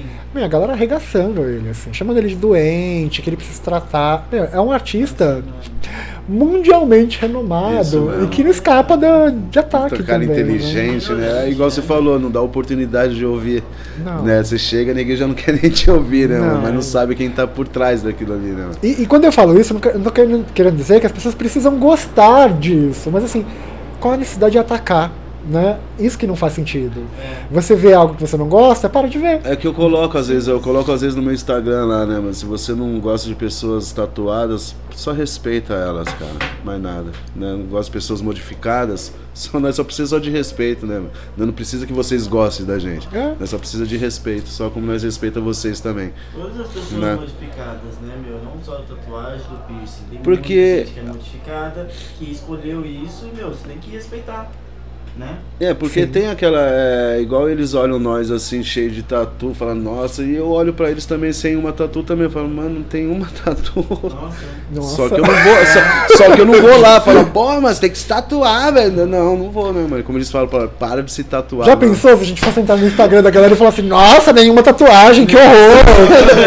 Deve estar doente, não tá sendo Mas, mais mas, mas, né, você concorda, né, mano? Você olha, você respeita, né, mano? Então eles têm que respeitar nós dessa forma também. Não É. precisa gostar, né, cara? Apenas respeitar nós também, como nós respeita todo mundo. Pois é. Tranquilo. É, E, e o respeito, assim, é tão básico, né? Da convivência humana, assim. Onde que a gente perdeu a linha que esqueceu essa parte, assim, É. né? E aí? tá tudo tranquilo aí. Tá tudo. Tá tudo. Vou acompanhando aqui, vou ver se tem interferência. Ah, espero que não tenha dado Tá interferência. tudo Ótimo, sob controle. Perfeito. ai, ai. É, meu, é isso daí, né? Vamos, vamos Encerrar mais isso, né? Falamos bastante, recado né? Ah, sim, o último recado. Dia, vi- é, dia 21 de junho agora, a gente come- comemora, celebra o Dia do Orgulho Freak, Ó, que show. né, que começou há dois anos atrás. É importante como um marcador também, Com certeza. né, e uma construção coletiva da- das nossas existências aí. Então, se organizem, façam coisas, estejam juntas, né, ainda que virtualmente, das pessoas esquisitas. É isso, meu. Meu, muito obrigado, Ti. De verdade. Obrigado aí, meu Gratidão querido. trazer essa energia incrível pra gente. Valeu demais. Muito A bom. sua história aí pra nós aí tudo e quebrar uns tabus aí também, né, que você tá levando aí.